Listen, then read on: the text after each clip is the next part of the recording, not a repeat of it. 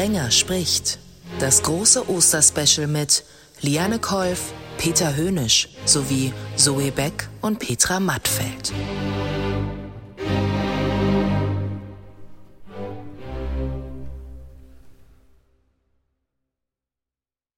Sprenger spricht ja Hallo zusammen. Am Intro habt ihr gehört, dass es natürlich zu Ostern wieder ein Special gibt. Meine Stimme klingt dazu passend auch eher speziell. Tut mir leid. Das wird nicht die einzige Überraschung in dieser Ausgabe bleiben. Die beiden kennen natürlich weder die Shownotes noch das Intro, was ihr jetzt gehört habt. Hallo Liane Kolf. Ich freue mich. Hallo Christian. Und hallo Peter Höhnisch. Christian, es ist mir eine Freude, mit dir zu sprechen. Ihr seid beides Medienurgesteine. Liane, so der Sportreporter sagt ja immer, die Mutter aller Derbys. Also Liane ist die Mutter aller Agentinnen und Agenten. Und Peter ist so der Vater aller Kommunikationsexperten. okay. Peter, ich glaube, wir sind uns auch mal begegnet. Es wäre komisch, wenn nicht. Ja, ja.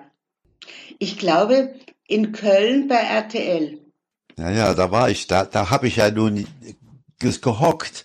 Jeden ja. Tag von neun bis manchmal ab, meistens abends um sieben oder um acht. Ja, ja, ja. Ich bin einmal früher nach Hause gegangen, um mir anzugucken, die, die Serie Ein Schloss am Wörthersee und habe um sieben zu Hause vor dem Fernseher geguckt, gesessen und war so entsetzt. Und am nächsten Morgen bin ich zu Thomas gegangen und habe gesagt, das ist ja so schlecht, das ist ja fürchterlich. Und Thomas sagte dann, solange die Quoten stimmen, folgt mir's. Ja, genau. Aber Bücher und RTL, Liane, was hast du da gemacht? Du, ich, ich weiß es nicht mehr. Also wir, wir haben ja auch, wir vermitteln ja auch Filmstoffe. Es war vielleicht wegen irgendeiner Autorin. Ich weiß es nicht mehr. Es ist wirklich lange, lange her. Kann es sein, Liane, dass wir miteinander zu tun hatten, weil ich vorgehabt habe, eine Auto, eine Biografie, eine Autobiografie von Thomas zu produzieren, was nie geklappt hat? Ja, das habe ich vor ein paar Jahren nochmal versucht. Und wir haben uns auch mit, mit Verlegern in München getroffen. Da kam Thomas nach München. Ja. Und der ist dann aber leider abgesprungen. Also. Was ich nicht verstehe. Ich auch nicht. Ich auch In den nicht, 90er Jahren wäre das ein Bestseller geworden. Nein, nein, das war, das war vor ein paar Jahren, ich glaube vor ja. sieben oder acht Jahren. Da war er schon nicht mehr. Wie lange war er denn im Amt? Das bis Ende, Ende der 90er. Ich bin 97 weg. Ich glaube, ja. Ende der 90er ist er weggegangen. Ja, also ich glaube, also da war er schon im Ruhestand, als wir das versuchten. Oder sagen wir mal besser im Unruhestand. Er liebte nämlich ja, seinen Ruhestand überhaupt nicht. Nein, das hat er dick gehabt und er hat auch das alles nicht verstanden, warum die, warum die Verleger da so zögerlich waren. Aber es ist mir nicht gelungen. Nicht jede Übung gelingt bei uns. Ja, schade. Ich hatte als ersten, als ersten Ghostwriter hatte ich Reinhard Hesse. Ja, ja, ich weiß, der wohnte bei mir um die Ecke. Reinhard Hesse ist ja einer der besten Journalisten, die ich überhaupt kannte. Ja. Und als nächsten hatte ich Peter Klotz. Ja. Und dann und, da, und als dritten hatte ich Heiko Martens vom Spiegel. Alles Leute, die Thomas gut kannten. Ja. Und und Peter Kloss stieg aus, als er Gründungsrektor der Universität Erfurt wurde. Da hatte er keine Zeit mehr. Also ich, ich, ich kann es dir nicht mehr sagen. Ich weiß nur, dass das, dass der letzte war noch Drömer Verlag. Da sind wir noch mehrmals essen gegangen und der hat sich wahnsinnig amüsiert mit Herrn äh, Thoma, aber, aber das Buch hat er nicht verlegt. Mit Thomas konnte man sich auch amüsieren. Ja, und essen gehen auch wunderbar. Ja, ja, das stimmt. Aber irgendwann habe ich gesagt, tut mir leid, Herr Thoma. Auch Frau Thoma war nicht sehr angetan davon, dass ich das nicht geschafft habe, aber ich habe es nicht geschafft. Ohne Frau Thoma hätte ich es geschafft, glaube ich. die hat immer gebremst. Warum, Aha. weiß ich nicht. Nee, die war sehr dafür. Aha, bei mir war sie nicht dafür. Mhm. Hat immer Probleme gesehen. Nee, nee, nee, nee, nee. Die war sehr dafür. Ich nehme an, weil er den ganzen Tag zu Hause saß und In Wien, gell? ist er dann beschäftigt. Ja. naja, eigentlich war das ja kein großes Problem. Er brauchte ja bloß mal zwei Tage auf Band zu sprechen und dann hätte man daraus ein Buch gemacht. Wie gesagt, es hat nicht geklappt, leider. Mhm. Peter, dafür hast du jetzt ein Buch gemacht, Radio Tele Luxemburg Innenansichten. Ja, ja. Mach mal die Fenster und Türen auf für alle die, die den Sender nicht aus der Tutti Frutti Zeit kennen. Ähm, ich habe dieses Buch gemacht, weil meine Tätigkeit bei RTL, mein Job bei RTL einfach so amüsant war, dass man darüber viel schreiben konnte. Und Thomas hat mich in Ruhe gelassen, deswegen war der Job auch extrem vielschichtig. Ähm, Hintergrund war eigentlich, dass ich X, ich war ja, bevor ich zur RTL gegangen bin, war ich bei Sony. Und mein Job bei Sony war natürlich noch quadratmäßig interessanter als der bei RTL. Und ich wurde von, von mehreren Journalisten gefragt, ob man das, ob ich das nicht mal, äh, zu, ob, man, ob ich das nicht mal auf Band sprechen könnte, damit man ein Buch draus macht. Und irgendwann kam ich auf die Idee, das selber zu machen und habe meinen Sony-Text auch eigentlich fertig. Den weite ich jetzt zu einem Buch aus über Japan und dann dachte ich, warum eigentlich nicht RTL? Da habe ich das gemacht. Und mein Buch geht ja eigentlich los bevor, schon bevor ich bei RTL war. Wenn ich das, darf ich das erzählen? Ja, bitte. Ja, ähm, ich war 1986, als ich noch bei Sony war, mit Journalisten ähm, bei in, in, in Luxemburg. Ich habe immer mit qualifizierten Journalisten eine Reise gemacht, einmal im Jahr. Und ähm, wir haben den Sender besucht und RTL war unser größter Kunde. Die hatten für 30 Millionen äh, Mark äh, professionelle Hardware für den Sender gekauft. Und, ähm, und ähm, wir hatten also zunächst eine Präsentation des Senders, die ich und die Journalisten, die Journalisten und ich. Und, ähm, und ähm, äh, anschließend waren wir eingeladen zu einer zu, zu einer der ersten Live-Shows und die war so unterirdisch, dass die Journalisten alle gesagt haben, du lieber Gott, da wird ja nie was draus. Und ähm, ist aber ja dann doch was draus geworden. Und ähm, ich hatte sogar noch einen früheren Kontakt. Ich habe nämlich, das muss ungefähr 1975 gewesen sein, mal bei einer Veranstaltung Frank Elstner kennengelernt. Und wir sind seitdem sehr befreundet. Und Frank Elstner war da hat er eine so geniale Show abgezogen in einer kalten Messehalle in Nürnberg, dass ich hinterher hingegangen bin und gesagt habe, was bist du denn für einer? Und dann erzählte er mir, er wäre Chefsprecher von Radio Luxemburg. Das war mein erster Besuch in Luxemburg. Da bin ich dann öfter mal hingefahren.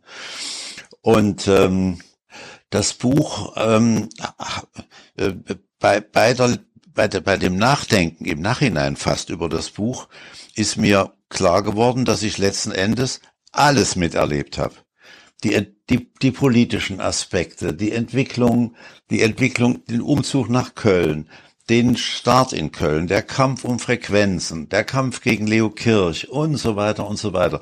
Das habe ich alles miterlebt und weiß da, glaube ich, fast so viel wie Thomas. So, jetzt habe ich genug geredet. Das Buch ist im L-Verlag erschienen. Ja. Der, da ist der uns allen gut bekannte Uli Potowski ja involviert. Liane, in deinem Buch ist zu lesen, dass du nie einen Verlag gründen wolltest. Ähm, ich war ja bei, bei meine letzte Arbeits, angestellten Arbeitsstelle war der Fritz Molden Verlag. Mhm, und, bekannt. und als, und als der äh, Konkurs in Wien angemeldet wurde, ich war in München, musste der Anschlusskonkurs auch in München äh, äh, eröffnet werden. Und dann kamen ja die äh, Insolvenzverwalter und ich weiß nicht, was, was da alles antanzte.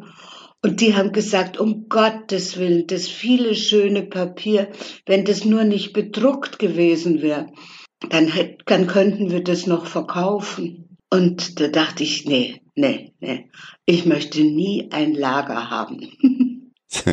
Der Insolvenzverwalter fand es absolut schrecklich, dass es alles bedruckt war, das Papier. Liane, das waren doch wahrscheinlich Bücher. Ja, ja, eben. Das Die hätte man doch verkaufen können, besser als Papier. Ja, nee, nee, Papier kann man anscheinend als Insolvenzverwalter leichter verkaufen. Das spricht nicht für das Niveau von Insolvenzverwaltern. Nein. Die denken, ja, die sind wahrscheinlich so ähnlich wie Banker. Mhm. Also das war ein nachhaltiger Schock und ich dachte mir, bloß kein Lager, bloß kein Lager. Und dann kamen ja aber auch die verzweifelten Autoren zu mir, äh, die dann sagten, so, und was machen wir jetzt? Sag ich, keine Ahnung, ich weiß auch nicht, was ich jetzt machen soll. Und so habe ich die Agentur gegründet, indem ich halt für sie neue Heimathafen gesucht habe. Das heißt mit anderen Worten, Liane, dass ich dir irgendwann mal mein Japan-Buch anbieten kann. Ja, bitte. Wunderbar. Das Ich wird war- spannend. Ich war vor, äh, ich war 2019 in, in Tokio. Mhm. Hat mich sehr fasziniert. Ich versuche dieses Jahr wieder hinzufahren. Ich habe dort einen Autor, der heißt Roland Hagenberg. Und wir haben 25 Jahre lang, äh, hat er äh, durch mich vermittelt, das BMW und das Mini-Magazin Japan betreut. Haha. Lauter exotische Sachen. Ja, also ich schreibe gerade einen generellen Text, Japan verstehen und lieben, Ja, womit ich, womit ich sagen will, dass wenn man in, wenn man Japan versteht und ein bisschen eingeht auf die Besonderheiten, dann ist Japan, dann ist to Tokio und auch Japan sehr schön. Und ein prominenter Journalist hat gesagt, Tokio wäre die liebenswerteste Stadt der Welt. Und das muss, das muss ich halt begründen. ja. Aber vielleicht kannst du mir eine Frage beantworten. Ich habe, die stöhnen ja doch sehr über, über zu wenig Wohnraum, ja? Und, und ich habe nicht eine einzige Dachterrassenwohnung von meinem Hotel aus gesehen. Und äh, mein Autor Roland Hagenberg hat gesagt, nee, das gibt's nicht. Die wohnen nicht auf dem Dach. Das ist ihnen nicht intim genug, Japaner.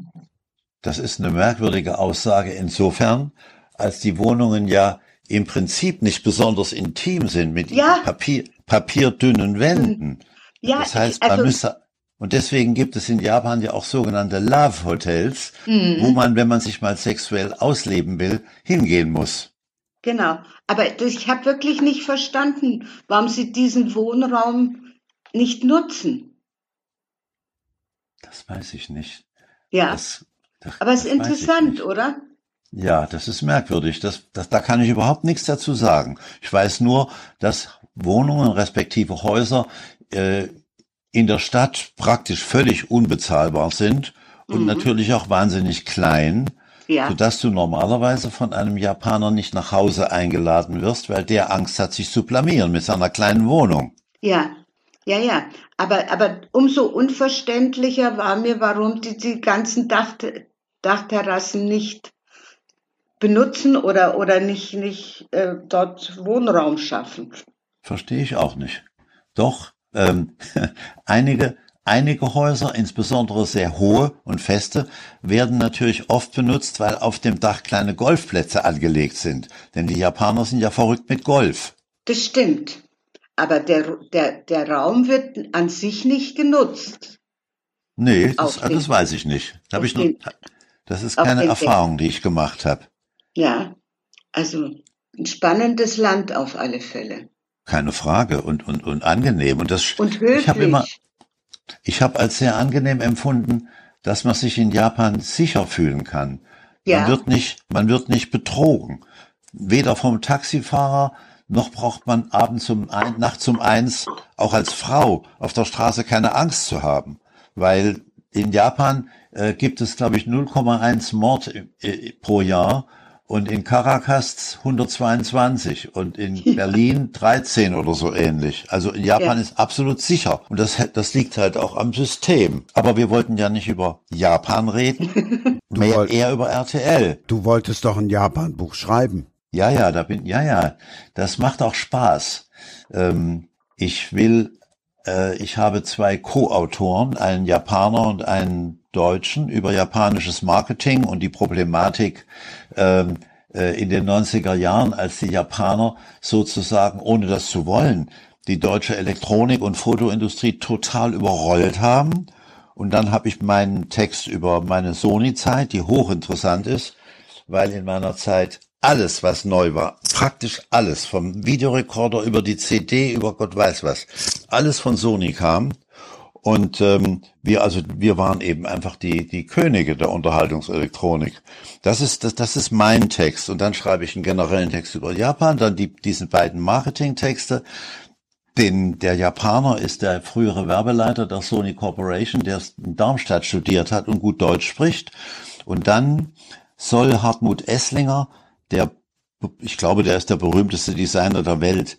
Äh, der soll was schreiben über seine Erfahrung als Designer in Japan. Der hat auch für Sony gearbeitet. Klingt spannend. Ja, ja also es macht auch Spaß. Ähm, das RTL-Buch hat auch Spaß gemacht, muss ich sagen. Da hatte ich bloß, da hatte ich noch sehr, sehr wenig Erfahrung. Da habe ich Probleme mit der Gliederung gehabt und habe dann also ganz, ganz äh, intensiv nochmal die Gliederung überarbeiten müssen. Und dadurch ist es auch ganz ordentlich geworden. Also die Kritiken, die ich kriege, auch von Profis, ist es gut geschrieben und amüsant und das reicht mir. Also ich blamier mich nicht damit. Ja. ich hatte mit, äh, ich habe die Autobiografie von der Desiree Nosbusch vermittelt, Aha. die ja auch, die ja auch schon als als als junge Frau im Radio Luxemburg, also als ja, junges ja, ja. Mädchen mit zwölf schon ihre ersten äh, Interviews mit Menschen machen durfte. Ah ja. Ganz spannend. Ja, das war eine wunderbare Atmosphäre, auch im Radio in den, in den 70er Jahren. Da war ja. Camilo Felgen, war der Chefsprecher, den habe ich aber nie näher kennengelernt und Frank ist eben einfach ein, ein Urgestein. Ja, ja. Nee, nee, das spannende Sachen. Und wo lebst du jetzt? In Berlin. In Berlin. In Berlin. Ähm, seit zwölf Jahren. Und ähm, ich bin nach Berlin, eigentlich wegen der Kultur nach Berlin gezogen. Ja.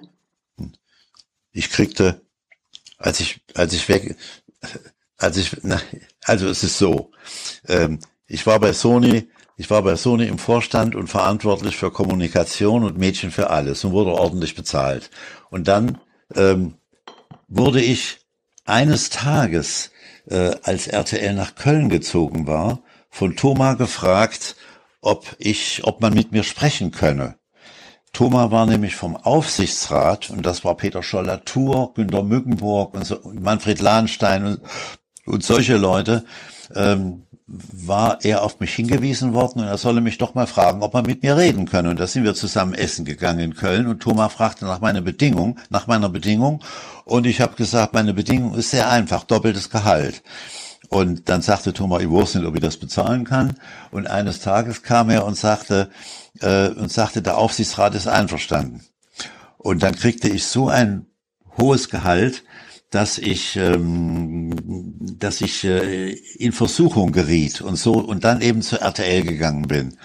Und als ich weggegangen bin, äh, mein Vertrag ging bis 1999 und 97 habe ich Thomas gesagt, ich habe keine Lust mehr. Und dann sagte er, was machen wir? Und habe ich gesagt, zahlen Sie meinen Vertrag aus, sind Sie mich los.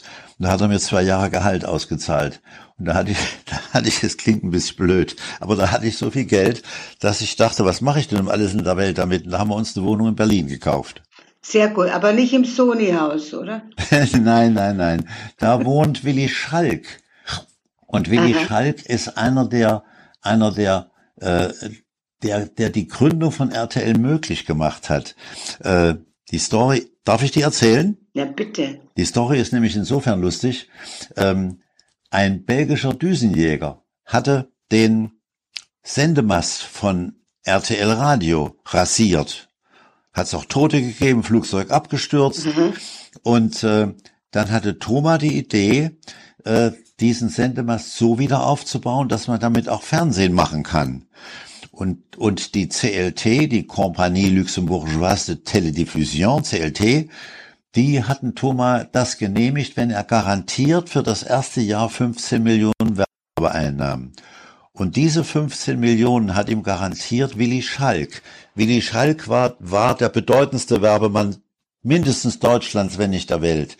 der war Gründer und Präsident von Omnicom und, und, und ähm, Thoma hat also im ersten Jahr nicht nur 15 Millionen, sondern sogar 25 Millionen Einnahmen gemacht, was auch deutlich zeigte, dass die Werbewirtschaft auf privates Fernsehen wartete. Und das Ganze, obwohl RTL damals nur in Teilen von Rheinland-Pfalz zu sehen war und in, ähm, im Saarland. Aha. Also das war, das war, und so, so, sozusagen, äh, ähm, ist, ist Helmut Thoma auch mit Recht Mr. RTL. Das war von, die, die Idee kam von Thoma bis hin zu der Tatsache, dass RTL, ich glaube 91, 92, der größte Sender in Europa war. Das war, das war ohne Thoma gar nicht zu denken. Als er dann eben im Ruhestand war, da wollte er ja irgendwas in neu gründen in, in Österreich. Ich weiß gar nicht, ob das geklappt hat. ja, ja. Hat er geklappt? Das weiß ich nicht. Nee. Äh, ich nehme an, dass es in Österreich auch privates Fernsehen gab, äh, bevor Thomas auf die Idee kam. Da bin ja, ich ja, ziemlich sicher. Wie auch in der Schweiz. Ja. Ähm, ähm, er, ich glaube, er hat furchtbar darunter gelitten und leidet immer noch darunter, dass er nicht mehr in der Öffentlichkeit ist und keine Bedeutung mehr hat. Ja, ja, den Eindruck hatte ich auch. Ähm, er war ja immer hell begeistert, wenn er irgendwie möglichst großformatig mit, mit, mit seiner Frau Danielle in der bunten Illustrierten war. Genau. Und ich habe dann immer mit ihm geschimpft und habe gesagt, Helmut, du bist du bist kein Fernsehfuzzi, du bist ein, der Manager eines großen Unternehmens, du gehörst ins Manager-Magazin und in den Spiegel. ja. Und das, und das, wenn, wenn, wenn er in der Bunten war, dann zog er mit der Zeitung, mit, mit der Zeitschrift durchs Haus, äh, zeigte es jedem, nur mir nicht. Und die erzählten mir das dann. Haben sie, haben sie gesehen, dass Thomas wieder an der Bunten ist? Und da bin ich zu Thomas rein und habe mit ihm geschimpft. Ich, hab, ich war mit der Patricia Riekel in einer Klasse. Ach ja, kenne ich auch. Und da waren und da war er auch immer auf dem Festen von Marquardt und Patricia. Ja, ja. Du warst eh mit vielen berühmten Menschen irgendwie in einer Klasse und auf der Schule. Naja, ich, ich war, bin halt aus so vielen Schulen geflogen. da hat man mehr Schulfreunde. Gute Idee. Ja. Gute, gutes Argument. Dann nimm doch mal alle die mit, die äh, dein Buch noch nicht kennen und jetzt dann sicherlich bei dem einen oder anderen Namen aufhorchen bei den ehemaligen Mitschülern und Mitschülerinnen. Naja, also äh, wer fällt mir da ein? Ja, also die, die meisten aus buchaffinen Menschen kennen natürlich Patrick Süßkind. Klar. Und äh, dann haben wir noch eine negative Überraschung jetzt in der im Oster-Special. Dann lass uns das Thema schnell abhandeln und dann widmen wir uns den schönen Seiten. Erzähl mal, warum du ihn nicht mehr so gut riechen kannst. Doch, wir sind längst wieder äh, ver versöhnt. Nee, nee, längst wieder. Wenn jetzt jemand das Buch nicht kennt und das, Peter, du kennst die Geschichte wahrscheinlich auch nicht, aber sie liest sich wirklich schön. Die ist ja sehr kurz. Äh, äh, ich hatte mich gerade selbstständig gemacht als Agentur und, und äh, dann gab es eben damals den Kontrabass, der ist im Theater gelaufen. Ja. Und ähm, dann äh, habe hab ich gesagt, komm, lass uns doch ein Buch draus machen. Sagt er, ja, das ist eine gute Idee. Und äh, dann habe ich das angeboten und dann hat er, haben zehn Verlage abgesagt und ein Verlag war dann der Diogenes Verlag, der hat zugesagt und dann bekam ich den Ver, äh, Verlagsentwurf, Vertragsentwurf und dann habe ich ihn Patrick Süßkind gezeigt und dann hat er gesagt, ja, das unterschreibe ich. Sage ich, ja, ja, das machen wir dann schon. Äh, aber du musst erst jetzt noch den Agenturvertrag unterschreiben. Da hat gesagt, nee, nee, wenn du Geld brauchst, sag's mir, dann leih ich dir was, aber äh, ich mache das direkt. Und dann habe ich ihm gesagt, da wird dir die Hand aus dem Grab wachsen. Und ich rede jetzt zehn Jahre nicht mit dir nach, nach zwei Jahren haben wir das dann wieder aufgegeben, nicht miteinander zu reden. Hat er denn im Nachhinein dann noch Nein, bezahlt? nein, nein, nein, nein. Da habe ich gelernt. Vorkasse. Ja, nein, nicht Vorkasse, sondern erst einen Agenturvertrag unterschreiben und dann anbieten. Ich bin damit ein einziges Mal reingefallen. Ich habe es immer so gemacht. Ja, also da ging es auch um, um die Thoma-Biografie. Ich hatte einen Journalisten, der war stellvertretender Chefredakteur in, in einer Münchner Illustrierten. Den hatte ich gebeten, die äh, als Vorbereitung die Interviews mit Thomas zu machen. Und der kam überhaupt nicht zurecht. Äh, bis ich dem sagte, du hör mal, es tut mir furchtbar leid, aber ich, es sieht ganz so aus, als würdest du es nicht schaffen. Und dann wollte er sein Honorar haben. Ich habe gesagt, das tut mir furchtbar leid, das kriegst du nicht. Und ähm, das war die, die einzige Situation. Und dann, das ging dann zum Rechtsanwalt. Das war die einzige Situation, wo ich mal mit Rechtsanwalt äh, irgendwas machen musste. Einmal habe ich uns vom Rechtsanwalt gerettet. Das ist eine gute Geschichte, die auch lehrreich ist. Ähm, ich, ich kam mal zu Thomas ins Büro. Da redete er mit unserem Rechts, Rechtsanwalt, dem angestellten Rechtsanwalt Hermann Kresse, redete er über die Gong Show. RTL wollte eine Gong Show machen und wollte und kriegte den Namen nicht freigegeben von der Zeitschrift Gong. Und den Chefredakteur kannte ich gut. Und dann habe ich gesagt, hört mal, das kann doch nicht wahr sein. Das ist doch eine Win-Win-Situation. Hab den Chefredakteur angerufen, der hieß Bob Boring und habe gesagt, du hör mal Bob, ich habe hier eine ganz komische Geschichte, das und das. Und da sagte der Bob Boring, endlich ruft hier mal ein Mensch an und kein Jurist. und das ist eben meine Attitüde immer gewesen. Ja, nee, ich habe ich hab den, den Süßkind auch nicht verklagt, das war mir echt zu blöd. Ich kannte den Bruder von Süßkind, der war den Martin. Ja, der war Korrespondent der Süddeutschen Zeitung in Bonn. Genau. Mhm, ja, ja. Hat auch viele Reden geschrieben für, für Brandt und allem. Ja, das kann, das kann sein, ja. Ja, ja. War ja ein guter. Ist leider gestorben. Ja. Ja, ja. Schon eine ganze Weile. Liane hat ja auch ganz viel mit Journalisten zu tun. Eine Geschichte, die würde ich gerne dann jetzt auch noch erzählt bekommen von dir. Wir bleiben beim Gong und bleiben bei, du weißt, worauf ich hinaus will. Meinen Ex-Gatten. Genau. Die Geschichte ist großartig. Naja, es, es dauert ja bekanntlich mit Büchern immer, äh, wie, bis man, bis, bis es erscheint, bis es geschrieben ist, bis erscheint, bis da Geld fließt. Und dann in der Zeit, vor, vor 40 Jahren, habe ich dann gesagt, okay, äh, dann mache ich eben äh, Dinge, die schneller gehen und damals haben ja die Zeitschriften auch noch sehr gut bezahlt. Und dann habe ich Journalisten vermittelt an Stern, an, an Playboy, an alle, alle, die gut gezahlt haben. Und so habe ich eben auch äh, Rainer Stiller kennengelernt. Und dann haben wir uns auf der Messe verabredet, weil ich damals auch noch Presse für den Brandstätter Verlag gemacht habe. Ein österreichischer Kunstbuchverlag war es damals, jetzt haben sie ein breiteres Programm. Und dann äh, habe ich, der hatte dann eine Doppelseite äh, äh, in der Hör zu war das damals gemacht. Und ähm, dann ist er auf die Messe gekommen und ich habe mich bedankt und habe gesagt, am Abend gehen wir dann meist im Frankfurter Hof an die Bar, kommen Sie doch auch, wenn Sie Lust haben. Und dann saßen wir da an der Bar und da sagte Herr Stiller, ich liebe Sie, Frau Kolf. Sag ich, na bravo, dann können wir ja gleich heiraten. Sagt er, ja, das wäre wunderbar. Dann haben wir geheiratet. Gute Geschichte. Ja. Das Ende der Geschichte ist noch geiler. Ja, dann äh, hat, da war noch, da war noch Markwort beim Gong ja, und, richtig. und meine Freundin Patricia Riekel, die war bei der aktuellen.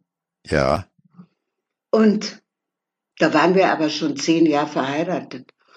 Und äh, dann, ich wohnte um die, wir wohnten um die Ecke vom Verlag und dann rief mich Patricia an, sagte, ja, du hör zu, ich habe äh, so einen Engpass hier, leist du mir mal deinen Mann? Sag ich, ja, ja, den kannst haben.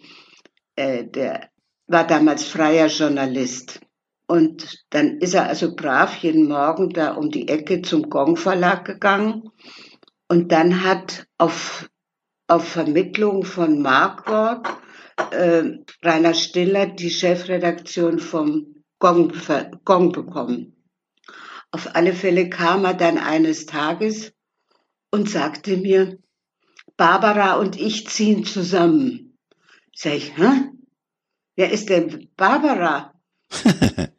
Welche Barbara denn? Wir kannten mehrere. Und sagte ich, ja, Barbara so und so. Und dann habe ich gesagt, da also geht's Nicht noch? Barbara Friedrich.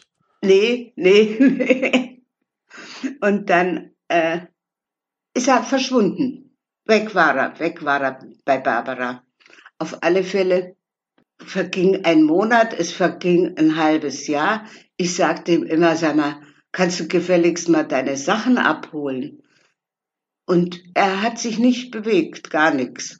Und nach einem Jahr habe ich dann Kartons gepackt und habe die dann auch schön beschriftet und habe draufgeschrieben, Rainer Stiller Unterhosen, Rainer Stiller Socken, Rainer Stiller Schuhe und habe die dann hab dann habe ich angefragt, wann denn die Konferenz täglich so zu Ende ist, ja gegen elf und dann habe ich das von der Spedition alles vor die Konferenztür gestellt. Gut. Dann hat er einen Wutanfall bekommen und auch noch den Rest abgeholt. Aber inzwischen ist er auch gestorben. Und über Tote sagen wir nichts Schlechtes. Nein. Obwohl, obwohl es mir auf der Zunge liegt, über einen Toten etwas nicht so Gutes zu erzählen. Aber das mache ich nicht. Das ist aber jetzt wie äh, Kindergeburtstag. Ich weiß was, aber ich sag's nicht. ja, also, also ich kann euch die Story erzählen. So schlimm ist auch wieder nicht. Ähm, ich habe eines Tages Coram Publico zu Mark Konrad gesagt, zu dem ich ein gutes Verhältnis hatte. Ähm, irgendwie war, war was schiefgegangen. Hab gesagt, du bist ein mieser kleiner Drecksack. Und da kriegten wir Riesenkrach. Das hat sich alles auch wieder gelöst. Und inzwischen sind wir wieder in Speak Terms.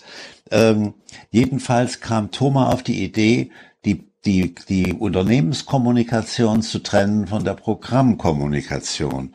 Und ähm, ich habe gesagt, ich bin einverstanden damit, aber ich muss natürlich mit dem Kollegen sozusagen auskommen können und habe empfohlen, einen Journalisten, Richard Markorn, ähm, der dann auch kam. Und dann sagte ein Freund von mir, oh Gott, oh Gott, wen hast du denn da empfohlen? Sei vorsichtig, der dreht ihm nie den Rücken zu.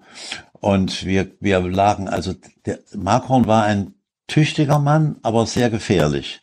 Und wir haben uns also total überworfen. Und äh, das war auch der Grund, dass ich Thomas irgendwann sagte, 97 sagte, ich habe keine Lust mehr, weil dieses dauernde Gerangel äh, hat mir keinen Spaß mehr gemacht. So viel dazu. Ja. Was macht denn Mark Konrad jetzt? Arbeitet er noch? Mark Konrad. Mark Konrad äh, ist ein höchst erfolgreicher Filmproduzent, hat prämiierte Filme gemacht und ist Ja, ja. also ist, steht also mit beiden Füßen auf der Erde und ist sehr tüchtig. Und wir wollen uns auch demnächst mal hier in Berlin treffen, weil er gerade eine Produktion in Berlin hat. Ach, schön. Unglaublich, der Kerl. Ja. Ja, ja, was sich da in den Medien auch jetzt tut, ist ja auch allerhand, finde ich. Wenn du dich beziehst auf Gruner und Jahr, Ja. ja, da staunt die Welt. Also ich war im November dort und habe meinen Freund Guido Maria Kretschmer besucht, der da das Mhm. Heft Guido hat. Mhm. Und äh, erstmal sagte ich halt zum Taxifahrer Baumwall 11, Gruner und Jahr. Ja. Da sagt er, da steht aber nichts von Gruner und Jahr. Also ich kam dahin, da war weit und breit nichts von Gruner und Jahr zu sehen, Ja. sondern nur RTL, RTL, RTL.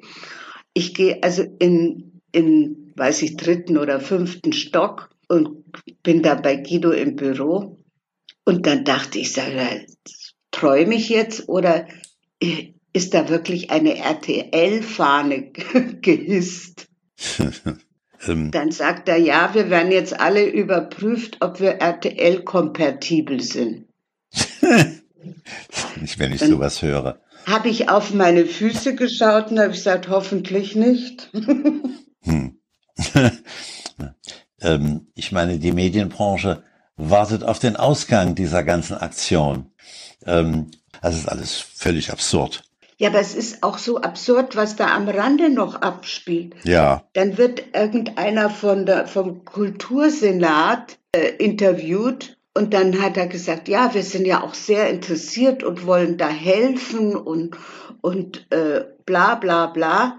Und zum Schluss hat der Journalist dann fünfmal nachgefragt, was wollen Sie denn helfen? Naja, zum Beispiel kleinere Räume zu finden.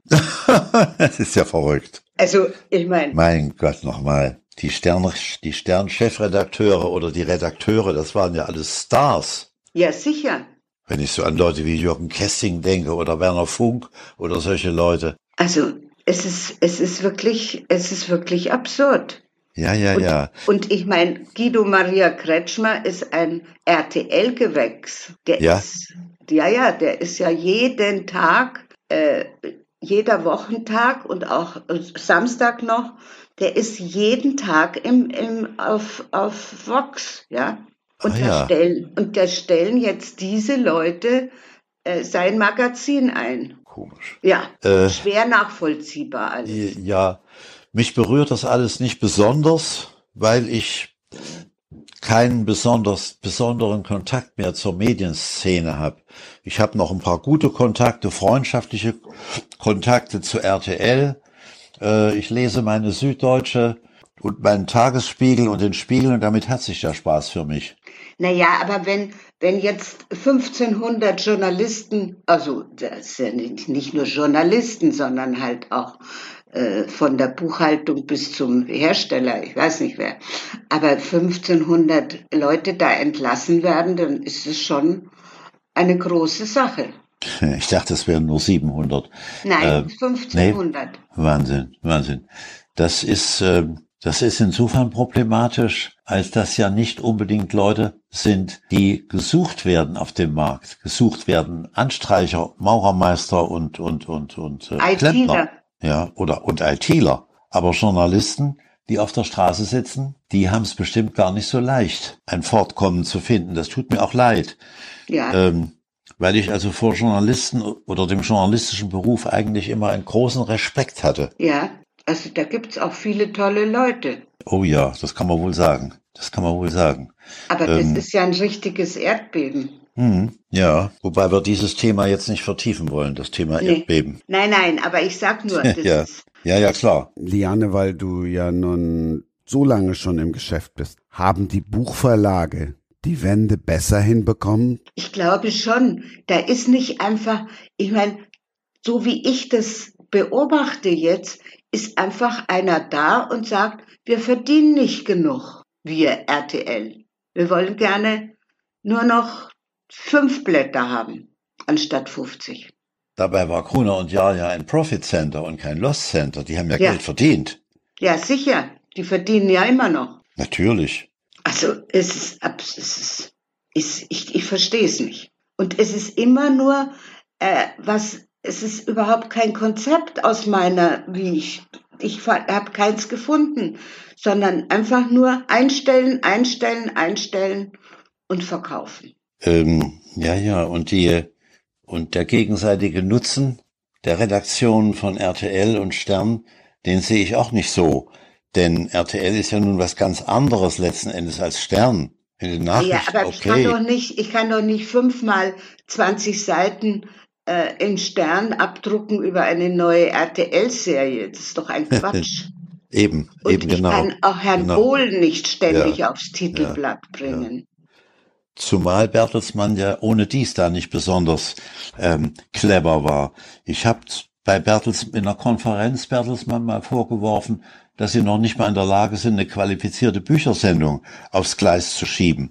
Dann hat Thoma hat einen coolen Kampf engagiert, der also Geld nebenbei ein, ein relativ hohes Honorar kassiert hat und so aus dem Ärmel so ein bisschen was mit Büchern gemacht hat. Das war also wirklich äh, äh, unterirdisch. Und wenn ich RTL, wenn ich Bertelsmann gewesen wäre, hätte ich doch als erstes gesagt, Leute, lasst uns mal eine erstklassige Büchersendung machen. Ja, Ja. ja, Und so weiter und so weiter. ja, da, aber, aber das, aber da sehe ich im Moment überhaupt keine Konzeption außer Zerstörung. Ja, und mir ist das egal. Ja, Meine, meine frega un cazzo auf Italienisch. schon irritierend. Ja, ja, ja. Nein, nein, mich interessiert an, an Büchern am meisten mein Buch Radio Television Luxemburg, Innenansichten, weil ich musste nämlich, wie das heute so üblich ist, das weißt du besser als ich, Liane, äh, um den Verlag anzuschieben, musste ich 500 Bücher abnehmen und die muss ich jetzt erstmal verkloppen, so im Freundeskreis. Und das ist gar nicht so einfach, 500 Stück, so, so, so Stück für Stück, da läufst du dir Blutblasen. Ja, ja, ja.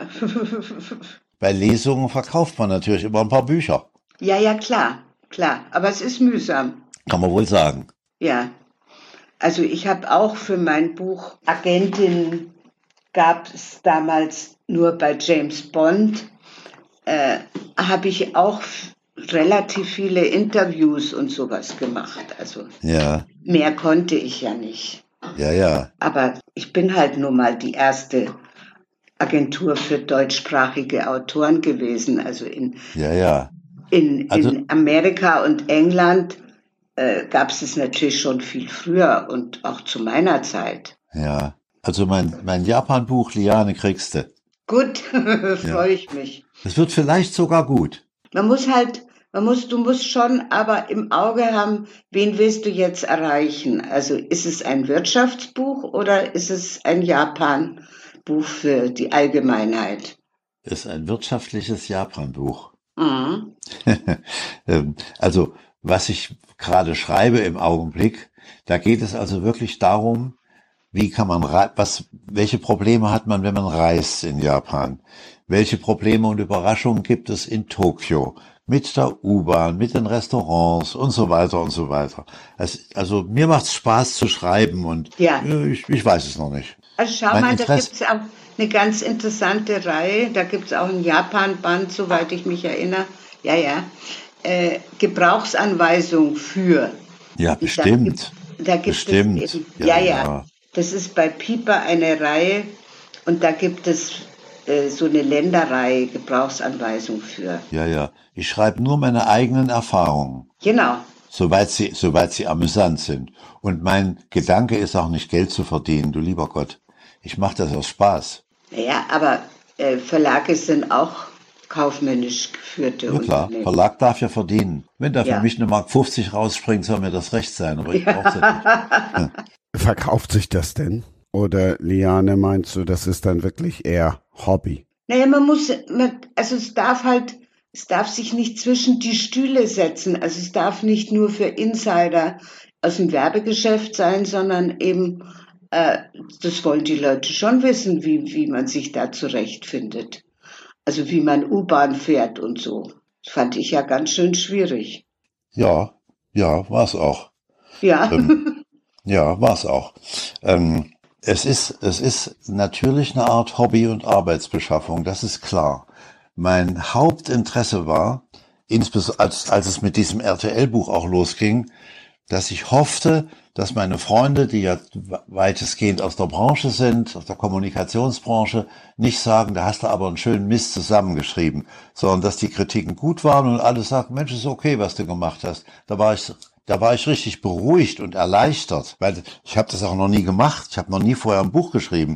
Inzwischen Ja. weiß ich, dass es besser ist, erstmal eine Gliederung zu machen und dann an der Gliederung entlang zu schreiben. Ja. Dann ist es viel leichter. ja, absolut. Ich hatte die Schwierigkeit bei meinem Buch, äh, dass ich nur die Kalender von den 40 Jahren Agentur hatte, aber nie ein, ein Tagebuch geführt habe, weil mich immer mehr interessiert, was ist morgen, nicht was gestern war, ist vorbei, ja.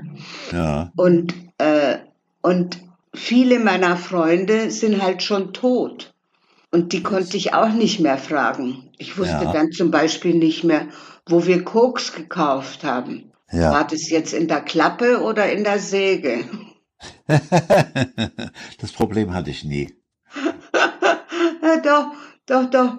Also das wurde ordentlich eingekauft, weil ich hatte ja so, ich lebte ja in einer Alters-WG viele Jahre und äh, da war Bert Eichinger, da war Helmut Titel, also Helmut Titel, Mandi und ich haben zusammen gewohnt. Es war eine Dreier-WG.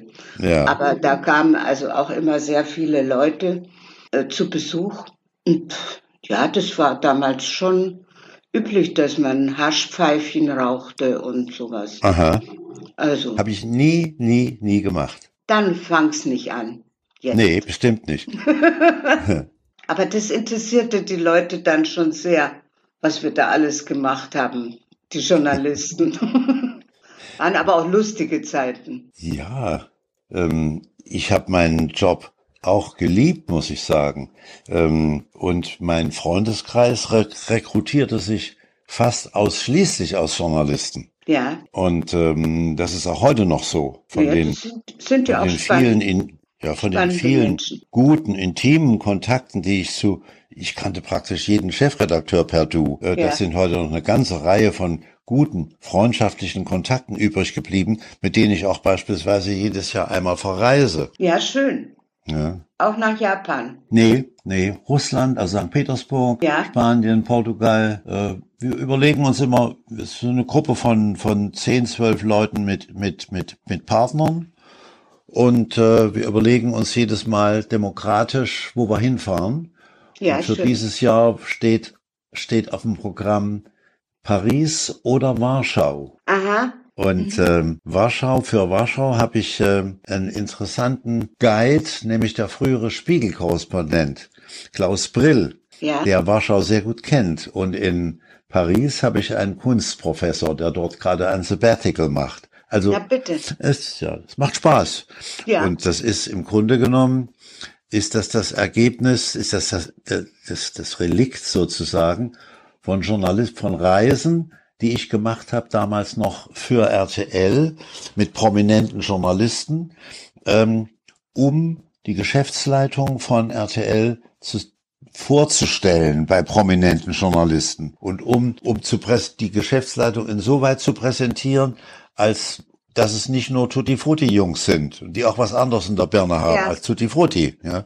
Ja. Und das waren, das waren wunderbare Reisen. Da kam alles mit, was Rang und Namen hat. Ja, Da war sogar mal Michel Friedmann war mal dabei, Peter Klotz, solange er lebte, war immer dabei und so weiter und so weiter.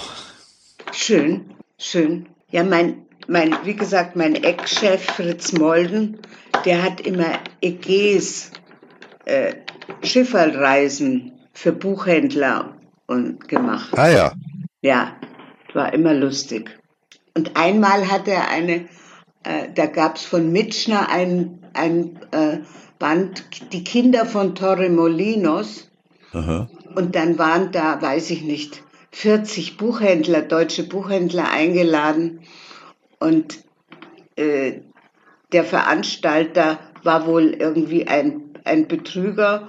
Und, äh, und die Reise konnte nicht losgehen, weil das, das Flugzeug nicht bezahlt war. Und dann, dann sind die Buchhändler alle wieder am gleichen Tag zurück. Und dann gab es drei Scheidungen. Scheidungen? Scheidungen, ja klar, weil die, die, die Partner eben dachten, sie haben freies Wochenende und waren dann nicht Ach so, auch alleine. wunderbar. Mhm. Ja, ja, ja, ja. Da gi- gibt's ja den schönen, schönen Ossi-Witz. Der Mann kommt nach Hause, die Frau liegt mit dem anderen, mit, mit, mit dem anderen im Bett und er sagt, im HO gibt's Appel, du liegst hier im Bett und fürchtelst und im HO gibt's Appelzinen. Ja, genau. Peter, vielen Dank. Auch wenn der Witz jetzt wirklich richtig schlecht war. Aber Liane, wir sprechen gleich weiter, wobei wir ist nicht richtig. Ich bin da wieder raus. Ich habe es ja schon gesagt, wir haben die ein oder andere Überraschung. Aha. Ja, jetzt bin ich mal gespannt, ob du sofort zuordnen kannst, wer da jetzt spricht. Aha. Hallo Liebes, grüß dich. Petra Mattfeld. Ganz Hab ich- recht, ich bin es allerdings. Ich, ich grüße dich, Petra. Das ist ja wirklich eine Überraschung. Ja, es ist so schwer, was vor dir geheim zu halten, Liebes, aber wir haben alle hier erstmal dicht gehalten. Ich habe nichts gesagt. Ja, wunderbar, wunderbar. Ja, Petra, Ja, Liebelein. schau mal, also du weißt ja, wo ich bin. Da du ja schon hier im Haus warst. Ja, ja, ja, naja, und äh, gerade auf Mallorca, das ist ja auch Pampa. recht abgelegen. Also das ist ja dafür aber wunderschön. Dafür wirklich wunderschön. Ein herrliches Haus mit äh, einer genialen Aussicht und wahnsinnig viel Bäumen drumherum, wo du ja dann auch immer fleißig auch noch erntest. Weil das, Genau. äh, Christian, da plaudere ich mal eben aus dem Nähkästchen. Äh, wenn man nämlich immer denkt, Liane, die Grande Dame des, äh, der, der Literatur, die ist dann in ihrem Haus und wenn dann irgendwelches Obst zu Boden fällt, kann die liebe Liane das gar nicht sehen. Das heißt, sie sammelt alles ein und kocht Marmelade und kocht und kocht und Genau. kocht. Genau. Es gibt auch wieder frische Orangenmarmelade. Alles klar, ich weiß Bescheid. ich hatte schon mal angeraten, man könnte doch auch Schnaps daraus machen. Aber äh, da sagtest du ja, nee, die Rezepte hättest du schon und das würde nicht so toll gewesen sein. Also dachte ich, Nee, gut, nee, dann nee. nicht. Also wir haben mal hier versucht, Wein zu machen. Das war ziemlich schrecklich. Weißt du, unter der Okay. Pergola, wo da wächst ja der Wein. Aber, aber, also, nee, Ja, aber wir hatten ja vorhin, also sage ich dir ganz kurz, eben als Christian äh, gefragt hatte, ob ich denn quasi als Überraschungsgast dazukommen wollte Ja, und so, habe ich mich natürlich auch gar nicht bitten lassen, weil ähm, das kann ich auch gleich mal eben kurz sagen, weil dein nicht nur dein Buch äh, Agentin gab es damals nur bei James Bond. Also ähm, für mich war es ja so, und ich glaube, das machen sich viele gar nicht bewusst, was äh, dieses Agentinnen-Dasein, so wie du bist, für viele, viele von uns, die eben in deiner Agentur sind, bedeutet. Denn, ähm, bei mir kann ich sagen, das hat mein Leben grundsätzlich verändert. Komplett. naja, Denn ich wäre ja ohne, hm? aber, aber nicht zum viel Schlechteren. aber zum viel Besseren. Aber, aber Also- ich habe dich auch, ich habe dich auch, als wir uns kennenlernten, bewundert, mit welcher Grandezza du also Kinder großziehst, bei deinem äh, Mann mit in der Kanzlei arbeitest, den Haushalt schmeißt und, und Bücher schreibst. Also das finde ich schon unglaublich, was du alles erbringst. Ja, damals war es ja genau genommen noch mehr, wenn ich ehrlich bin. Ich meine, inzwischen sind die Kinder groß Ja. und dementsprechend fällt nicht mehr so viel an. Nein, aber ähm, ich glaube eben, das machen sich viele gar nicht bewusst, dass dieser, äh, ich glaube, man kann tatsächlich der beste Schriftsteller der Welt sein, wenn es die Verlage nicht erfahren, nützt es Ja. dir nichts. Das Ja. ist so. Und äh, bei mir war das eben so, dass als ich dann zu dir kam, äh, hat sich für mich alles komplett geändert, komplett gedreht und heute führe ich ein Leben, also das hätte ich mir gar nicht erträumt. Und es wäre ohne dich nicht so geworden, da bin ich ganz sicher.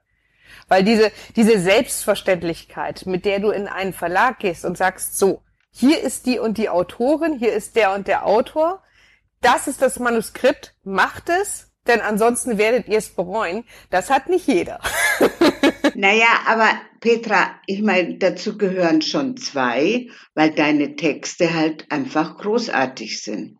Ich danke. Und ich hab's ja, ich hab's ja vorhin erzählt, dass ich natürlich auch häufig scheitere, äh, wie zum Beispiel bei Helmut Thomas Autobiografie. Das habe ich sehr bedauert, weil ich finde das Leben und die, die, die ersten Stunden des privaten Fernsehens finde ich schon aufregend. Aber das hat, das hat äh, die Verlage konnte ich nicht davon überzeugen. Das gehört so, schon hat- auch zu, ja. zu unserem Job. Ja, dann hatte ich es falsch verstanden. Ich hatte es so verstanden, dass Herr Thoma nicht mehr wollte irgendwie. Nee, nee, nee, nee, nee, der Ach, siehst du. wollte. Und Ja. Frau Thoma wollte unbedingt. Ja, okay. Ja, siehst du. Und ich hatte es dann so verstanden, dass er sich irgendwie nicht so richtig hat durchringen können, das dann zu machen. Ah, siehst du. Ja, dann habe ich das, Das falsch war wohl in einer Phase vorher. Aha, ich verstehe. Ja gut, aber ich meine, das hast du. Also ich glaube wirklich, ähm, man muss eben mit dem richtigen Manuskript zur richtigen Zeit, mit dem Zur richtigen richtigen Autor, Zeit. genau, an den Verlag Bei- auch kommen, der Bei ihm auch war es halt ein bisschen spät, weil er schon nicht mehr im Dienst war. Ja, ja. naja, es ist ja so, wir wollen ja alle lieber das hören und lesen, was irgendwie jetzt aktuell da gerade passiert und wo, mhm. sage ich mal, vielleicht irgendwie eine kleine Schlammschlacht ist oder was da hinter den Kulissen los ist. Das, was dann letztendlich, naja gut, ich meine, im Nachhinein muss man sagen, ähm, ich hatte ja nun auch dein Buch dann gelesen und äh, das war ja auch ganz lieb, dass ich das sogar vorab lesen durfte. Fühlte ich mich also sehr beschenkt dadurch und habe mich also großartig amüsiert. Auch das, was ihr Christian vorhin sich auch nochmal erzählen ließ, auch mit deinem ersten Mann. Die Nummer fand ich schon stark. Dieses fanden übrigens auch die, die weiblichen äh, Kolleginnen von Rainer Stiller sehr stark. das kann ich mir vorstellen.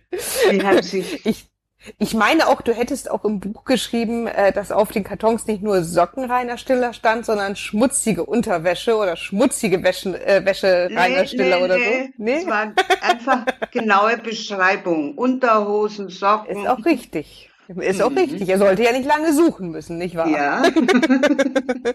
Nein, aber das, ähm, ich glaube, es ist für, also uns Autorinnen und Autoren ist es wirklich ein Glücksfall, an jemanden zu geraten, der den Markt kennt, der da eben wirklich immer das Ohr ähm, dafür hat, auch zu wissen, was kommt denn jetzt gerade an, was sollte man schreiben. Und wenn das dann passt, weil da muss ich ja sagen, du hast ja nie zu mir gesagt, du musst jetzt dies und jenes schreiben, ja, sondern ähm. Ne, du hast ja immer das, was ich gemacht habe, genommen und gesagt, okay, wo willst du hin? Ja. so. Und dann hast du das durchgesetzt, dass sie auch genau dorthin kam. Deswegen, also ich bin dir tausendfach dankbar, wie du weißt, das haben oh, wir ja nun schon. ja, das weißt ja. du ja. Das Nein, das, das, aber ich meine, wir arbeiten auch wirklich extrem gut zusammen, weil, ja. weil äh, wir auch so ein ähnliches Temperament haben. Weil es ist natürlich schwierig, äh, mit Autoren, die alle zehn Jahre mit einem Buch dann daherkommen. Ja, nee, das wäre jetzt aber auch nicht meins. Ja, eben. Was, eben. was soll ich in der Zwischenzeit machen? also ich glaube auch, langweilen wäre jetzt nicht so unsers und ruhig rumsitzen nee. jetzt auch nicht gerade. Und deswegen, also was du vorhin beschrieben hast, ich muss sagen, ich habe es für mich persönlich immer als äh, Geschenk empfunden, das alles so machen zu können. Nicht nur das Bücherschreiben. Ich fand es auch, ich fand es großartig, wie es war, äh, junge Mutter zu sein, kleine Kinder ja. zu haben. Ähm, ich fand es großartig, mit meinem Mann zusammen seine Selbstständigkeit und die Kanzlei aufzubauen und dann eben später rüber zu gehen, dann in meinen Bereich wiederum ins Schreiben. Ähm, ich muss sagen, ich, äh, und das ist auch gerade durch dich, dass ich eben heute das Leben führe, was ich mir wahrscheinlich niemals erträumt hätte, aber was einfach nur fantastisch ist. Wirklich. Ja, also ich bewundere dich dafür, weil ich habe nicht vor, jetzt weitere Bücher äh, in, in, in deinem Tempo zu schreiben. ich glaube, das, das, ich glaube, das würde dich auch zu sehr von uns Autorinnen und Autoren äh, ablenken, die wir ja alle auf dich angewiesen sind, die ja also, ähm, immer den Stoff zu dir tragen und bitte, guck doch mal und was sagst du dazu und wie wollen wir es denn machen? Das, wir brauchen dich ja. Du hast gar keine Zeit zum Schreiben. Ja, ja, aber äh, ich war auch heilfroh, als ich dann nach drei Monaten fertig war. Muss ich gestehen. Ja, doch, glaube ich schon. Aber es ist auch was anderes. Also das hatte ich jetzt letztens gerade, dass ich hier mit dem Kollegen, mit dem ich nun gerade ein Buch schreibe, auch drüber gesprochen habe. Und ähm, ich denke einfach, ein Sachbuch zu schreiben oder eben so diese eigene Biografie, das ist noch was ganz anderes, als wenn ich mich hinsetze, die Belletristik auspacke und schreiben kann, was ich möchte. Und egal, was es ist. Ähm, ich, ich muss ja nicht mal bei der Wahrheit bleiben. Ich muss nur nachher belegen, was nicht wahr ist. Ja, also genau. ich, ich, muss, ich, ich kann ja quasi aus jedem äh, das machen, was ich möchte. Ich muss halt nur nachher belegen, dass es nicht stimmt. ja, genau. Ja, wunderbar formuliert. Wunderbar, wunderbar. Nein, also das ist wirklich, aber es ist wirklich eine Überraschung. Also ich, ich habe gar nicht ich habe auf, auf gar keine Idee gekommen. Nee, oder? Nee. Ja, ich, ich kenne es jetzt ja inzwischen, was hinter deinem Rücken zu machen. Ja. Das hatte ich. Äh, genau. ich hatte es Christian dein, äh, schon gesagt mit dem. Dein tolles dem, Buch, was ihr, was du mir gemacht hast. Unsers, ja. ja, ja, unsers. Also wir waren insgesamt äh, 35 Autoren von dir die sich Ja, hinter also- deinem Rücken gegen dich, nein, für dich verschworen haben und äh, zu deinem Jubiläum dann ein Buch haben wir dann gemeinsam fertig gemacht. Was soll man, was soll man dieser Frau schenken außer eines Buches? Aber natürlich eins, das es eben definitiv nicht irgendwo anders gibt. Und äh, so haben wir, und das hatte ich Christian nur so ganz kurz äh, Ja. gesagt, dass wir uns da einfach zusammengetan haben, also um dich einfach auch wirklich zu würdigen. Und äh, Nein, das, also da, das war mir eine Riesenfreude und eben auch eine so große Überraschung, weil damit hatte ich überhaupt nicht gerechnet. Null. Ja, und es, es ist halt, es, ich finde es selber einfach gut, weil ich hatte ja nun das Glück, dass ich alles dann lesen durfte.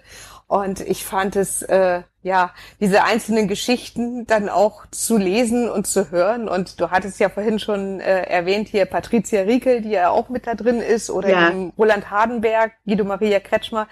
Also auch mit den Kolleginnen und Kollegen da diesen Kontakt zu haben und ähm, ja, dich einfach feiern zu dürfen. Das war Nee, uns war wirklich also- eine große Freude. Es, es ist mir immer noch eine große Freude. Liest du es noch immer mal, ja? Ja, ja, ja. Eins liegt zu Hause, eins Ja. ist im Büro. Siehst du, und eins muss noch mit nach Mallorca. Wir hatten ja gesagt, die drei Exemplare sind es dann. Genau. Nee, also das war, das war wirklich, also Überraschung, für Überraschung bist du echt gut. Ja, also ich bin nur eigentlich nicht gut im Geheimhalten.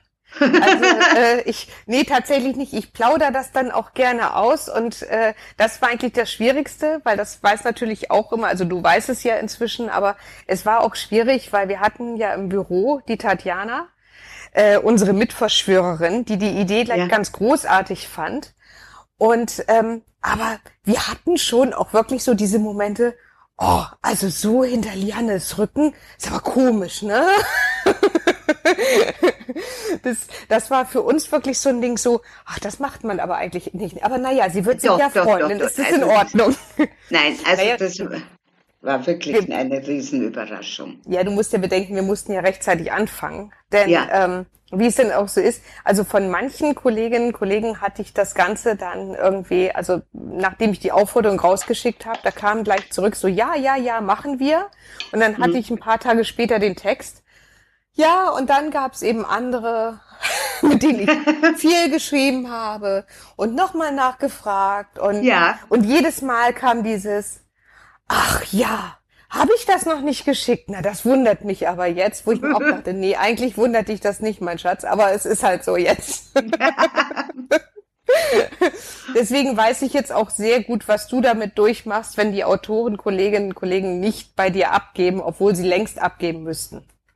Naja, das, äh, das, ist, das ist wirklich zum Teil nicht verständlich, äh, wenn mir ein Krimi-Autor, der mir mal gesagt hat, weil ich gesagt habe, wann, wann lieferst du denn jetzt und, und lass mich doch schon mal lesen, äh, was, was, was du bisher hast und dann sagt er, vier Wochen vor Abgabe, ich habe noch gar nicht angefangen. Ups. Ups. Das hat dann auch nicht geklappt. Der hat auch nicht nach vier Wochen abgegeben, sondern gar nicht. Ja, und dann? Wie, wie löst du das dann? Naja, dann muss der Vertrag aufgelöst werden. Dann, dann, muss, dann muss das Geld zurückgezahlt werden. Und alle sind sauer. Ja, naja, weil die ja auch die Verlage äh, logischerweise auch einen War Erscheinungstermin planen. Genau, die, die planen es ja auch. Also da mal Ja. eben kurz zu sagen, ach übrigens, April, April, das Buch erscheint gerade gar nicht, Ja. stelle ich mir den eben Und der auch ein bisschen schwierig Programmplatz ist weg. Genau, genau. Ja, und die gucken ja auch, ich meine, wir hatten es ja auch, ähm, das kann ich ja ruhig so erzählen, ja, als wir uns in München getroffen hatten, anlässlich äh, einer Premierenlesung bei mir, wo wir dann nach Essen waren, wo dann auch das Gespräch mit den Verlagsvertreterinnen äh, dann war und ähm, du dann auch nur gleich fragtest, so, hört mal zu, das ist das Thema, habt ihr dafür einen guten Platz? Weil Ja. das ist ja, denke ich mal, immer das Entscheidende erstmal, weil sonst hat man ja auch als Autor keine Lust, es dann zu schreiben. Ja, ja, eben. Ne? Aber- Weil wenn du nachher da stehst und ja, weiß ich nicht, da drei Nasen dafür gewinnen kannst, ach, weiß ich nicht. Also es ist ja, es ist ja schön hier, wie eben ähm, äh, Peter Hönisch sagte, ja, nee, er will damit kein Geld verdienen. Da horchte ich sofort auf Ja, und ja. dachte mir, mhm, wollen das, wollen das die Verlage? Nein, natürlich nicht. Das sind ja auch Wirtschaftsunternehmen. Genau, genau. Ne? Ich meine, letztendlich ist eben, das Buch ist ja ein, ein Produkt und wenn man es auf den Markt bringt, ja, dann äh, muss ich das auch verkaufen in irgendeiner Form. Und das und muss da man ernst nehmen. Ja, ja. Also das auf jeden Fall. Ja gut, das, äh, ich glaube, da waren wir beide von Anfang an auf einer Linie. ja, ich meine, du hast ja, wie gesagt, nicht nur, nicht nur deine äh, Autorentätigkeit, du hast ja auch noch einen eigenen Verlag gegründet. Das ist ja sowieso alles äh, mehr als ja. bewundernswert.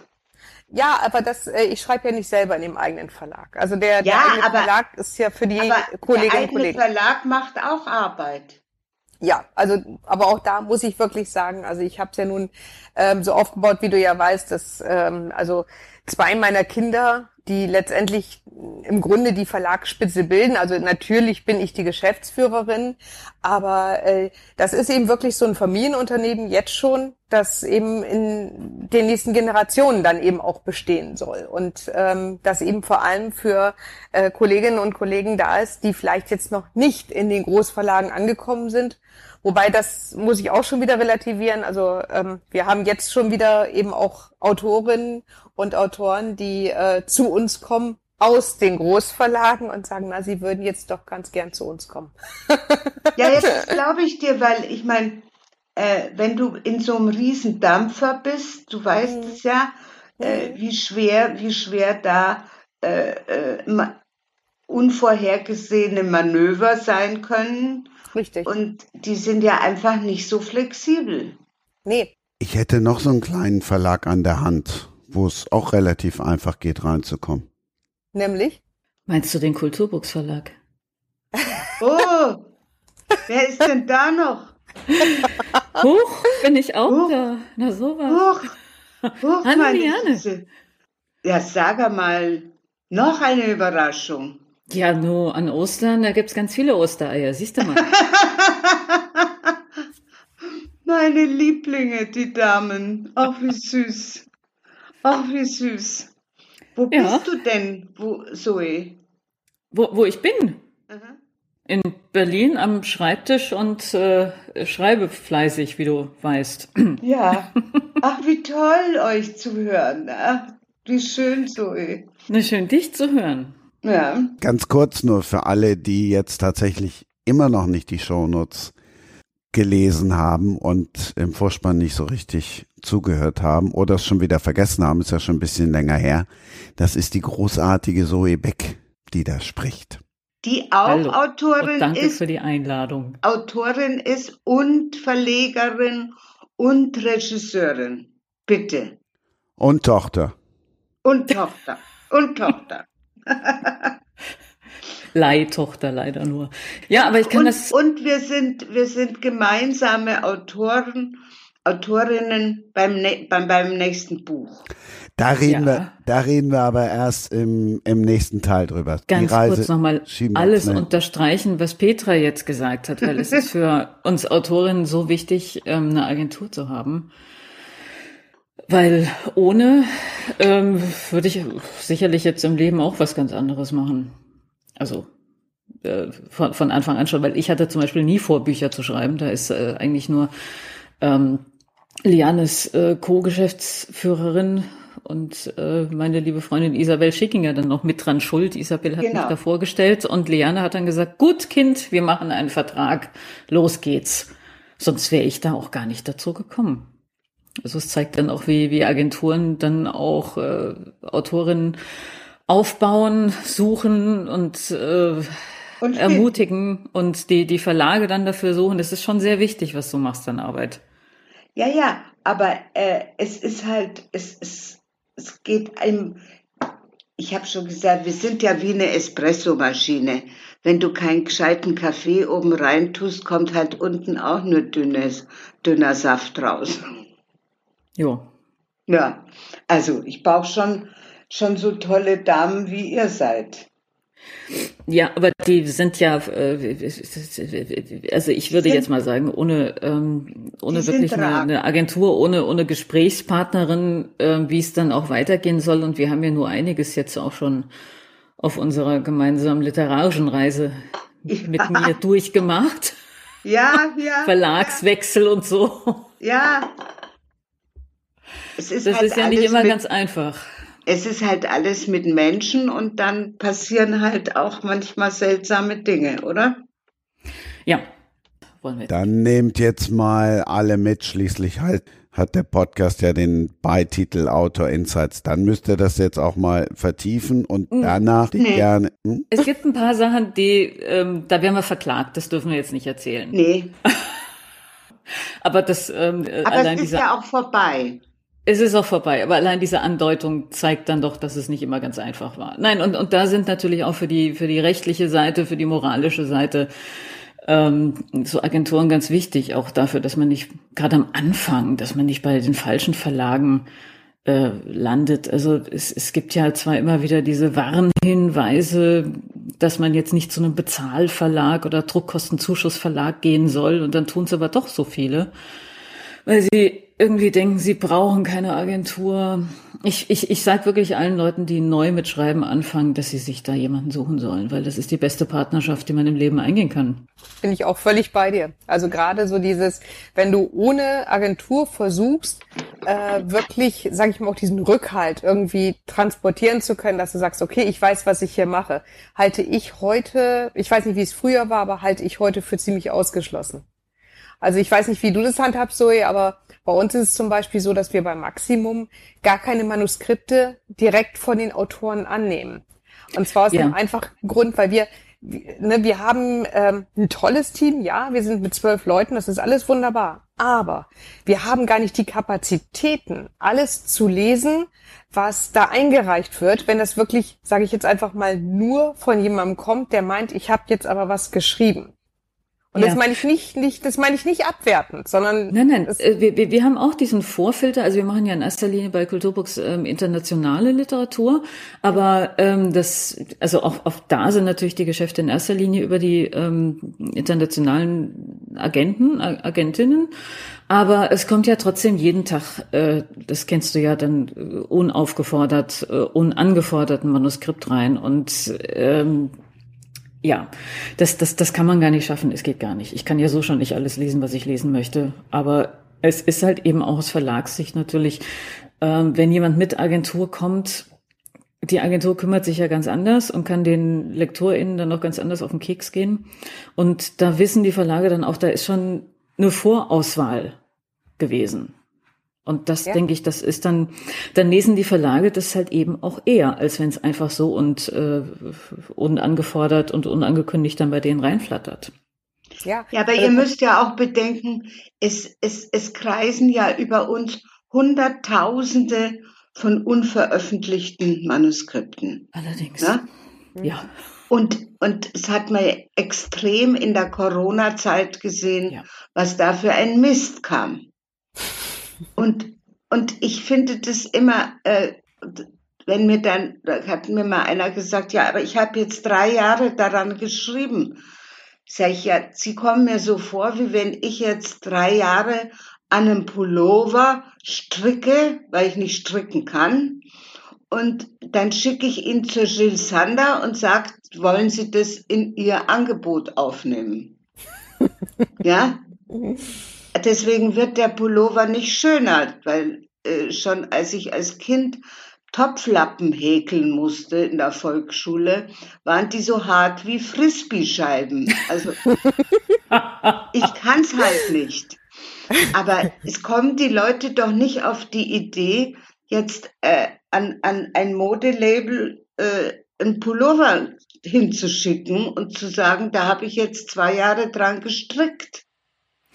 Ja, und, und deshalb ist es halt eben ganz gut, wenn da vorher mal jemand drüber guckt, der oder die sich äh, auskennt und vom Fach ist und noch weiß, welche Verlage angeschrieben werden müssen. deshalb, ich, ich empfehle das wirklich immer, wenn ich gefragt werde, äh, als erstes allen. Und so eine Partnerschaft mit einer äh, Verlagsagentur klar, vielleicht wechselt man die auch mal im Laufe des Lebens. Ich habe ja. in den letzten 20 Jahren nicht gewechselt, aber es ja, ist halt äh, wie, wie, wie eine gute Psychotherapeutin zu finden. Oder es ist halt tatsächlich wie eine Partnerschaft.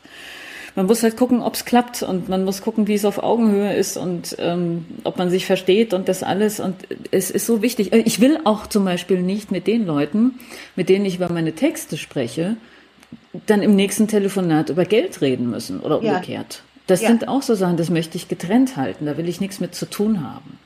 Und ich will auch bei ja. Verträgen nicht äh, über den Tisch gezogen werden. Aber so, du musst doch zugeben, dass es bei, und Petra, du auch, dass es bei, bei Büchern denkt jeder, das kann ich auch. Hm. Ja.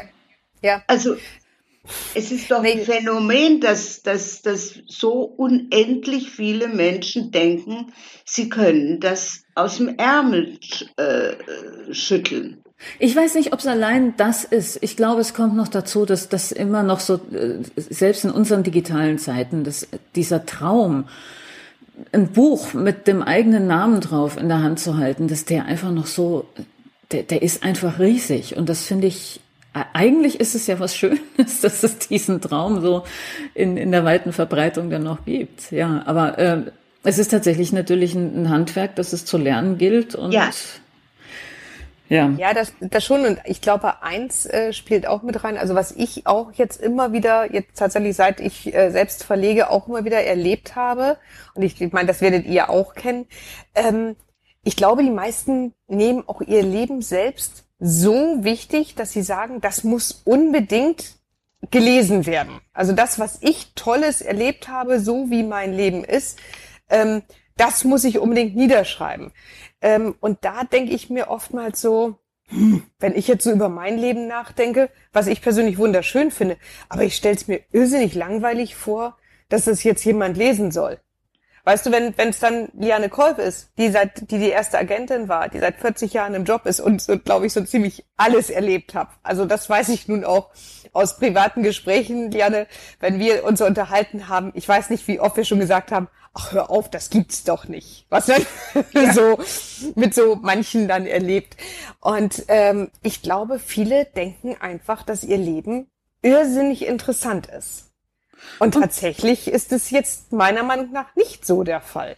Naja, das kann, oder sagen wir mal, das, natürlich kann das Leben total interessant sein und dann kann man sich äh, sicherlich überlegen, wie geht autofiktionales Schreiben und wenn man daraus einen guten Roman macht, den viele Leute interessieren, dann ist das ja gut. Aber äh, nur weil die Idee da ist, etwas könnte interessant sein, daraus ja. ist ja noch kein Buch gemacht. Ich, ich glaube, das ist der, das ist der springende Punkt. So ja, ja, dieser Weg von, ich habe da mal eine Idee und ich hatte so ein spannendes Leben und alle meine zehn besten Freunde sagen, mein Gott, Walter, schreib das doch mal auf. ähm, dann, dann soll Walter daraus auch einen super Roman machen und dann ist es prima. Aber wenn Walter ähm, dann eben daran scheitert, dass er die Dramaturgie nicht hinbekommt oder dass er einfach nicht gut schreibt, ich, ich, das macht einfach dann die Qualität aus. Ne, die, dieser ja. Schritt dann wirklich zum fertigen Buch. Nicht einfach nur, ich habe da was Geiles erlebt. Das haben, das haben wir alle. Geiles erlebt haben wir, glaube ich, alle. Ja, ja. Aber ja. eben nicht, äh, ich, wahrscheinlich zumindest nicht genug, um das über 300, 350 Seiten zu ziehen. Äh, ja, aber ich meine, ihr, ihr beide schreibt auch wunderbar. Aber dieses Gestammel, äh, was wir da zum Teil bekommen, ist ja wirklich Körperverletzung. Deshalb sage ich ja, es, ist, es lohnt sich dann erstmal irgendwie auf dem Weg von der Idee zum Buch dann nochmal Handwerkszeug drauf zu schaufeln. Ja. Und ich weiß noch, wie du äh, immer sagst, so wenn, wenn man dich fragt, ach, was sind denn mal hier irgendwie deine Schreibtipps? Wie, wie werde ich denn besser? Und da sagst du immer lesen, lesen und ganz, ganz, ganz viel lesen. Und ich würde das gerne ergänzen und sagen, einfach so, sobald man was liest, was einem nicht gefällt, leg's zur Seite. Wirklich richtig tolle Sachen lesen, da wo du denkst, mein Gott, ist das gut, das schaffe ich nie, weil ich glaube, das schult dann auch. Also viel, viel zu lesen, das, äh, auch wenn man sich nicht ständig Notizen macht oder so, das, das Nein, nein, einfach. aber es, es, es, auch die Unterschiede in der Qualität ja. erkennen zu lernen. Ja, aber, aber das muss man sich ja dann nicht 300 Seiten antun, das weiß man ja auf, auf Seite 1. ja. genau. ob es was ist oder nicht. Das finde ich auch das Erstaunliche, wie, wie schnell man sehen kann, ob jemand schreiben kann oder nicht. Ja. Das unterschätzen ja auch viele. Die sagen, dann haben Sie es denn nicht bis Seite 375 gelesen, da kommt doch nochmal ein ganz toller Twist. Das bringt mir nichts, wenn ich in Paragraph 1 sehe, dass äh, die Person einfach nicht gut schreibt. Und das ja. finde ich dann sehr schade, weil das sind dann 375 verlorene Seiten und ganz, ganz viel verlorene Zeit. Und ähm, da hat Liane schon recht, für alles gibt es Kurse, gibt ja auch für Schreiben Kurse, aber ähm, beim Schreiben denken also da, da ist die Hemmschwelle, glaube ich, deutlich niedriger, dass die Leute sich hinsetzen und sagen, ich mache jetzt mal. Ja, ja, aber seltsam. Hm. Ja. Wobei ich auch finde, du sagst jetzt eben, Schreibkurse gibt es auch. Ähm, ehrlich gesagt gehe ich da inzwischen auch recht kritisch mit um, weil wir oh, haben ich schon, schon ja ja Gut, okay, das ist schön, weil ich habe das, ähm, also wenn ich mir das dann manchmal so angucke, auch so, wir kennen das ja alle, gerade wenn man im, im Literaturbetrieb unterwegs ist, du kriegst ja dann auch gewisse Werbung etc. Sei es jetzt auch auf, auf äh, Instagram oder Facebook, dass es dir angezeigt wird. Und wenn ich dann schon diese Überschrift lese, ähm, ich zeige dir, wie man den Bestseller schreibt, äh, mhm. in, was weiß ich, in, in einem drei Monats Seminar und so, du wirst zu 100 Prozent den Bestseller-Roman machen. Damit, ja. mit meinen Tipps. Und, ähm, und ich kann dir dies zeigen und ich kann dir das zeigen. Und das sind dann oft Namen, die ich also definitiv noch nie gehört habe. Und ich denke mir dann immer, kann nicht sein, weil wenn du wüsstest, mein Freund, wie man das macht, hättest du es nicht nötig, diesen Kurs anzubieten. Also nee, ich, ich habe ja auch schon ne? Kurse gegeben, vorsichtig. du bist ja, und das ist genau der Unterschied. Das ist genau der Unterschied. Und du weißt, wie man es macht, denn du bist Bestseller. Na, nein, ich denke, es kommt, es, es kommt tatsächlich ähm, darauf an, wie der Kurs dann auch ausgerichtet genau. ist. Also wie, wie ist die Vorauswahl von den Texten und was vor allen Dingen auch was wird versprochen. Ich meine, wenn jemand verspricht, äh, 50 Kilo an einem Wochenende abnehmen, dann wissen wir, das ist ein Quatsch und trotzdem fallen Leute drauf rein. Aber, aber würdest du, ähm, aber, so, aber würdest, so, so ein Kurs, um eine Richtung zu geben, dann muss man halt eben auch sagen, wir können hier nicht mehr als auf die Texte gucken und vielleicht ein paar Tipps geben. Oder wenn der genau. Kurs länger ist, kann man natürlich auch mehr machen. Also das, da kommt es, glaube ich, sehr auf den Anbieter jeweils an. Und also welches Institut, genau welche Einrichtung, genau, ja. Wenn, ja. wenn du, würdest du jemandem versprechen, Zoe, wenn du mit mir arbeitest, schreibst du einen Bestseller? Nö. Siehst du, und das, das meine ich, weißt du genau, das meine ich. ich. Es hat nichts damit zu tun, Schreibkurse, alles wunderbar. Aber ich kann doch nicht jemandem versprechen, wenn äh, ich habe Bestseller geschrieben und ich gucke da drauf und deswegen weiß ich, das wird ein Bestseller und das wird keiner. Ich glaube nicht, dass ja es auch die Verlage nicht was Bestseller. So eben und das, das meine ich und das ärgert mich dann immer so, dass dass da dann was suggeriert wird und ich habe das mal ähm, sogar tatsächlich bei einer Kollegin ähm, gelesen ähm, die das dann wirklich garantiert gefühlt und dann ähm, irgendwie da 2000 noch was Euro für nimmt, dachte ich mir auch so, hm, ne? Bauchgrummeln, finde ich gar nicht gut. Weil ich glaube persönlich nicht, dass man irgendjemandem irgendwas garantieren kann. Nicht nee. mal, nicht mal wir uns, indem wir trotzdem unser Bestes geben und eigentlich schon wissen, wie es geht, sage ich mal. Also ich weiß bis heute noch nicht, wie es geht und ich habe, ich sitze jetzt am Buch Nummer 20, glaube ich, und äh, frag mich, frag mich immer noch, wann äh, denn das Kartenhaus zusammenstürzen wird und äh, Liane merkt, dass ich das überhaupt nicht kann. Genau. Ähm, mhm. Und Liane, Liane hat als erstes zu mir gesagt, egal was passiert, wenn du jetzt einen Vertrag mit einem äh, Verlagshaus unterschreibst, egal was passiert, sieh zu, dass du deinen Job nicht aufgibst. Weil man weiß mhm. nie, wie es weitergeht. Und mhm. das, das ist ja auch richtig so. Also deshalb mache ich ja auch immer noch andere Sachen, weil äh, ähm, dann wird man mal irgendwie krank und kann nicht schreiben oder dann dann dann irgendwie wollen es die Leute gerade nicht lesen oder irgendwas kann ja immer sein oder man hat Stress mit dem Verlag und es geht da nicht weiter. Es kann so vieles ständig passieren. Man kann sich nicht drauf verlassen. Es ist halt eine extrem wankelmütige freiberufliche Tätigkeit. Und da ist es dann eben auch wichtig, jemand an der Seite zu haben, die dann sagt, Wir lernen. genau, pass mal auf, Kind, ich habe schon so viele Sachen im Leben gesehen und deshalb gebe ich jetzt mal die Erfahrung weiter und denk bloß nicht dies und mach bloß nicht das. Also das war für mich auch lebenswichtig natürlich. Ja, und ähm, gut, ich meine, das hat Liane mir nie geraten, muss ich dazu sagen. Gib bloß deinen Job nicht auf, weil ich das bei mir auch gar nicht irgendwie angeboten hätte oder so. Ähm, und ich weiß, also ich schreibe ja nun heute nur noch, mache ja quasi gefühlt nichts anderes mehr, komme auch gar nicht mehr vom Schreibtisch weg. Aber ähm, ich glaube einfach, wenn man äh, ein ganz großes Geheimnis wäre eben auch das, einfach im Text zu bleiben und mal so ein bisschen von sich selbst wegzugehen und wirklich sich auf den Text zu konzentrieren und nicht darauf, wie toll stehe ich da, wenn mich der und der interviewt oder äh, wie gut sehe ich aus neben dem Cover. Ich glaube, wenn man sich auf den Text konzentriert und das hatte mir äh, Jana auch schon, ich weiß nicht gesagt, also wir hatten uns öfter mal drüber unterhalten und Diane äh, sagte zu mir dann auch immer, ja, ist doch alles wunderbar, läuft doch alles so, wie es jetzt ist. Also bitte einfach nur weitermachen.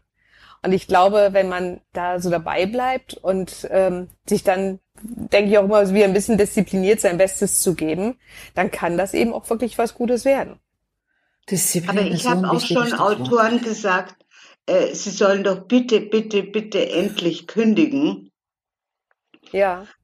Äh, ich weiß weil, auch wem, ja. Ja. ja. ja, gut. Also, das ist jetzt vielleicht eine Ausnahme, ja. Weil, weil die hatten schon, ich weiß nicht, drei Millionen Bücher verkauft und, und äh, der arbeitet er immer noch in der Schicht. Und also das ist halt auch mental sehr unterschiedlich, wenn die Leute halt, wie viel Ängste sie haben vor der Selbstständigkeit.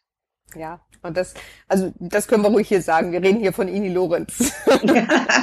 die beiden, die, die äh, Erfolg über Erfolg über Erfolg haben, aber wer weiß, ob nicht übermorgen ja. das ganze Kartenhaus zusammenbricht. Wunderbare Menschen, herrlich, ähm, wo wir, glaube ich, alle so, so ein bisschen überschmunzeln und die beiden gerne in den Arm nehmen und sagen, ach, jetzt bitteschön. Also ja. die 20 Millionen Bücher, die ihr verkauft habt, nee, nee, da kann morgen Schluss sein, das denken wir alle. Gut, aber es gibt ja diese Ausnahmen. Das sind ja die, ja. Die, da, davon träumen ja, glaube ich, auch die allermeisten Leute, aber der, der harte Alltag ist halt eben. Der harte ne? also, Alltag ist, ja. ist, ist, ist weitermachen. Ja. Ja. Und das, was du eben so ganz leise gesagt hast, Zoe, Disziplin, ne? Also man ja. muss sich schon auch sehr disziplinieren. Erstens ein Buch anzufangen, dann ein Buch zu Ende, oder die ersten Zeilen sind ja wunderbar, aber das Buch dann auch zu Ende zu bringen ja.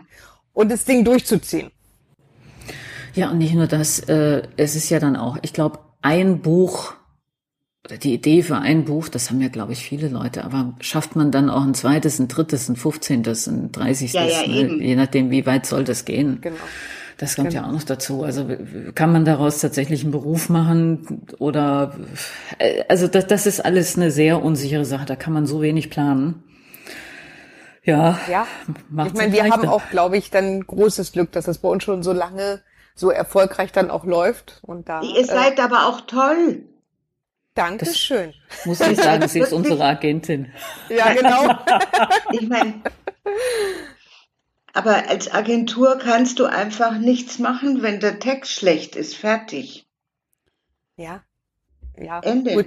Aber ich glaube nicht, ich weiß nicht so, wie es dir geht, aber das, was du eben auch angesprochen hast, ich glaube, wir haben es doch auch immer wieder dieses, oh Gott, irgendwann wird irgendjemand, wenn das jetzt irgendwie gerade das 50. Buch ist, aber dann wird jemand bestimmt rausfinden, dass wir gar nicht schreiben können, ne? Mhm. Das wird dann passieren.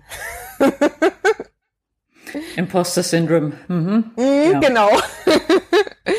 und ähm, ja, und dann ist es eben auch wichtig, jemanden zu haben, Liane, den man dann anrufen kann und sagen kann, ich kann das nicht, ich krieg das nicht hin.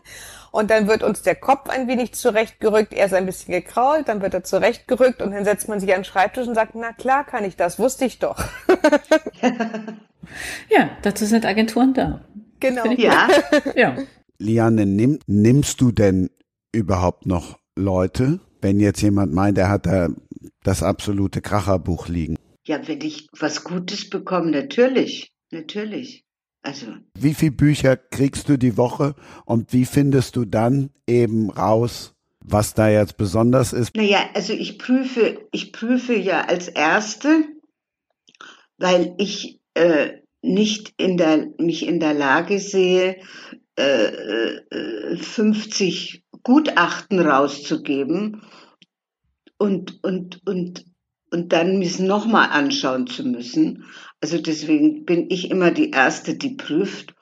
Und ich schaffe, das geht ja zum Teil sehr schnell, weil man erkennt wirklich schnell, ob etwas ganz schlecht ist oder etwas sehr gut ist. Es ist ja oft das Mittelfeld, wo man dann sagt, ups, das kenne ich mich nicht aus, es ist, oder es ist Fantasy, wo ich auch keine Ahnung davon habe und, und, und, und. Also das ist ja relativ schnell, geht die erste Prüfung. Und dann dauert's halt, wenn man das seltene, sehr gute mal bekommt, dann macht es ja auch Spaß und das Schlechte geht wirklich innerhalb von fünf Minuten. Also all die ganz Jungen, die jetzt zugehört haben oder zuhören, ihr braucht dringend einen Agenten oder eine Agentin, anders geht's gar nicht. Und das, was ihr eben über Bücher, ich musste immer so in mich reinschmunzeln ein bisschen, wenn ihr schon sagt, jeder meint, er kann ein Buch schreiben. Ich habe immer den Eindruck, jeder meint, er kann einen Podcast machen, aber ähm, Zoe hat es eben so schön gesagt, wir sind ja Ostern. Und vorm nächsten Break nagel ich euch jetzt fest, weil wir gehen ja Karfreitag online. Das heißt, man kann sich noch bis Ostersamstag oder Ostersonntag oder Ostermontag zumindest noch ein E-Book bestellen. Jeder von euch. Zoe hat eben gesagt, sie hat so viele gute Tipps.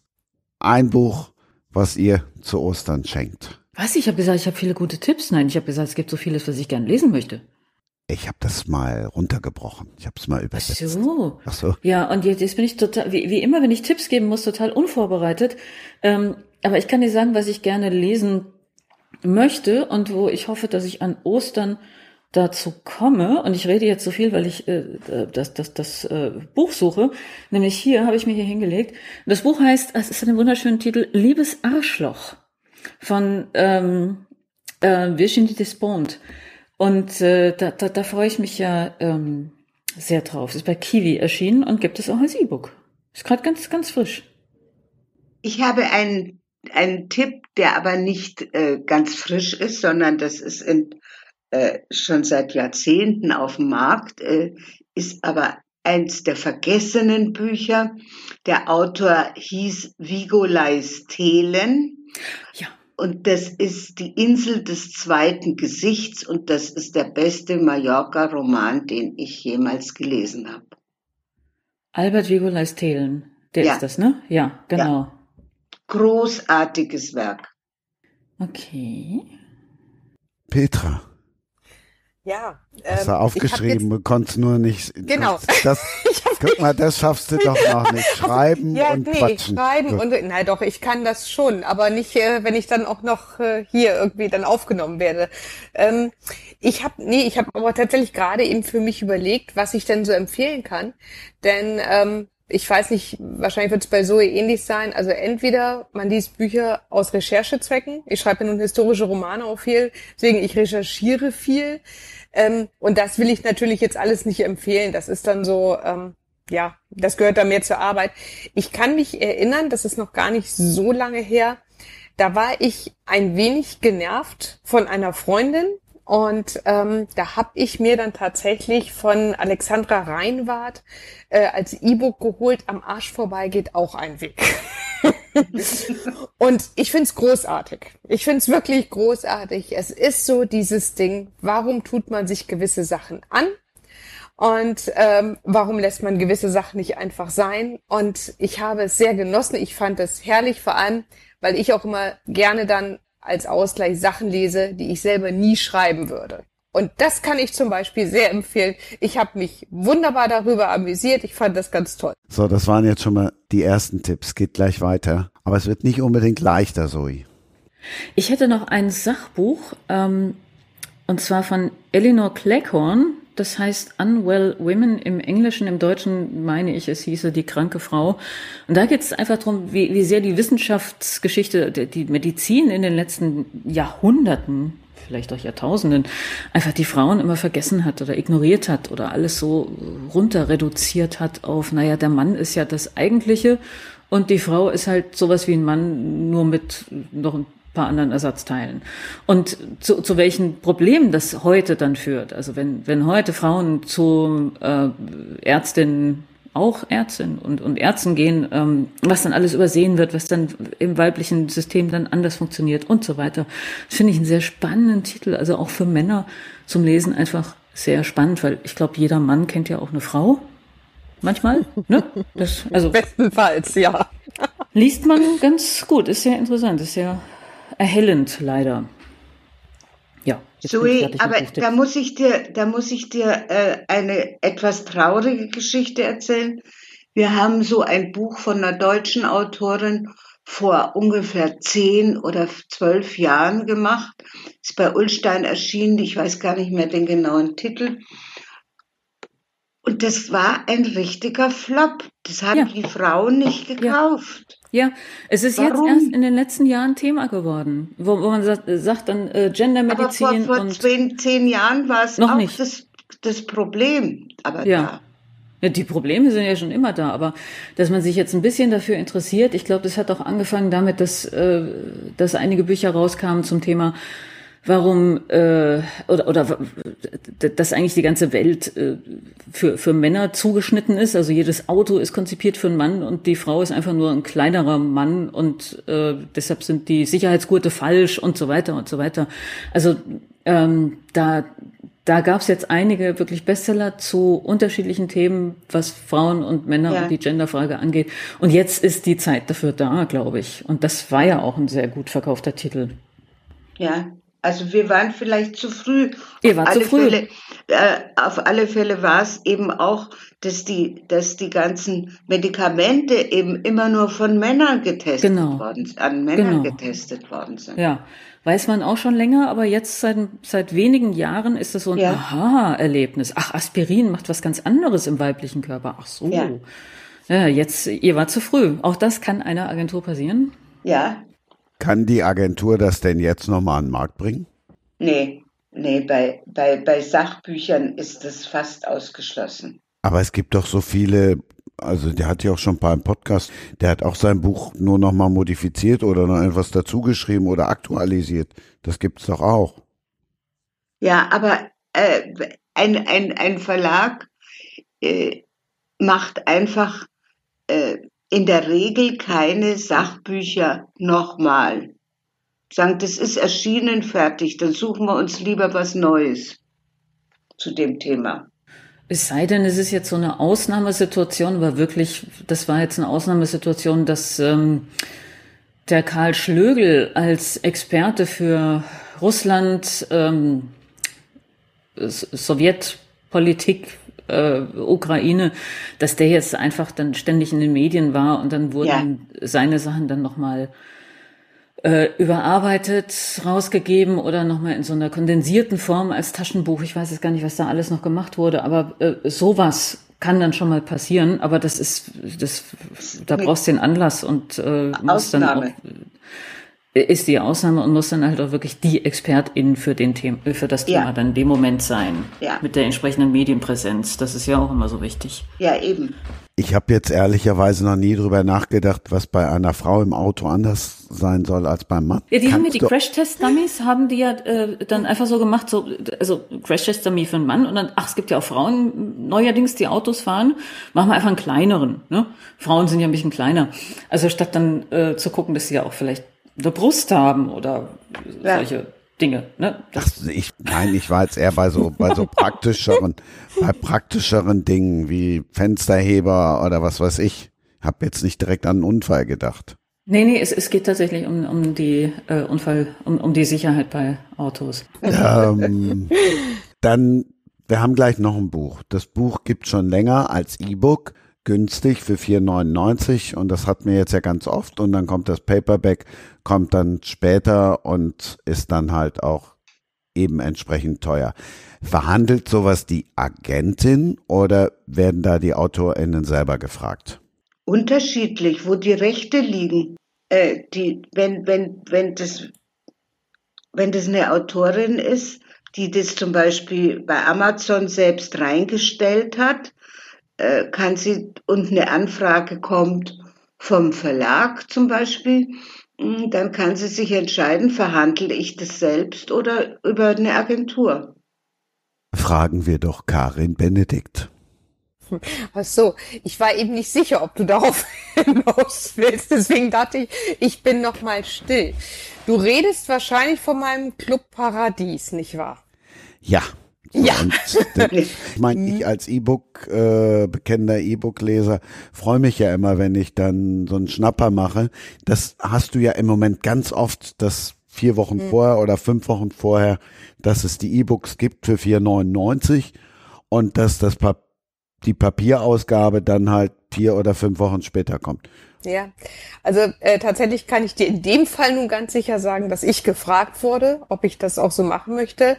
Aber ähm, ich bin ganz ehrlich, diese ganzen Strategien, die da oftmals dahinter sitzen, die habe ich als Autorin eigentlich nicht auf dem Schirm, sondern mir wird das angeboten ähm, vom, in diesem Fall jetzt vom Blanvalet Verlag. Mensch, hör mal zu, wir würden das sonst gerne, wie es jetzt passiert ist, zum 1. März hin, dass es reingenommen wurde, für 4,99, wir wollen das machen. Möchtest du das oder nicht? Also ich wurde absolut ja. gefragt.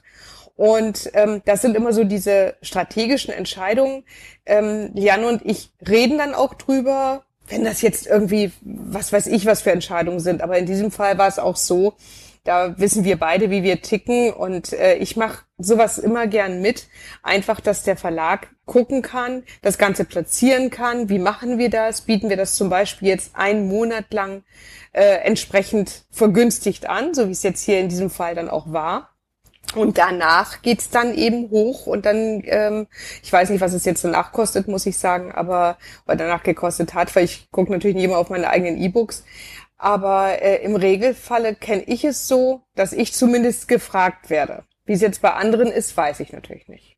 Die fragen in der Regel immer nach, aber, aber ich hatte eben auch einen Fall wie die Hanne Münzer, dann äh, äh, die, die hatte äh, einen Titel Honigtod selbst reingestellt bei, bei Amazon und, und dann hatte ich einen Verlag, äh, der gefragt hat, ob ich, ob ich äh, mich darum kümmern kann. Die würden es gerne als, als Broschur oder als, als dann Taschenbuch und so machen.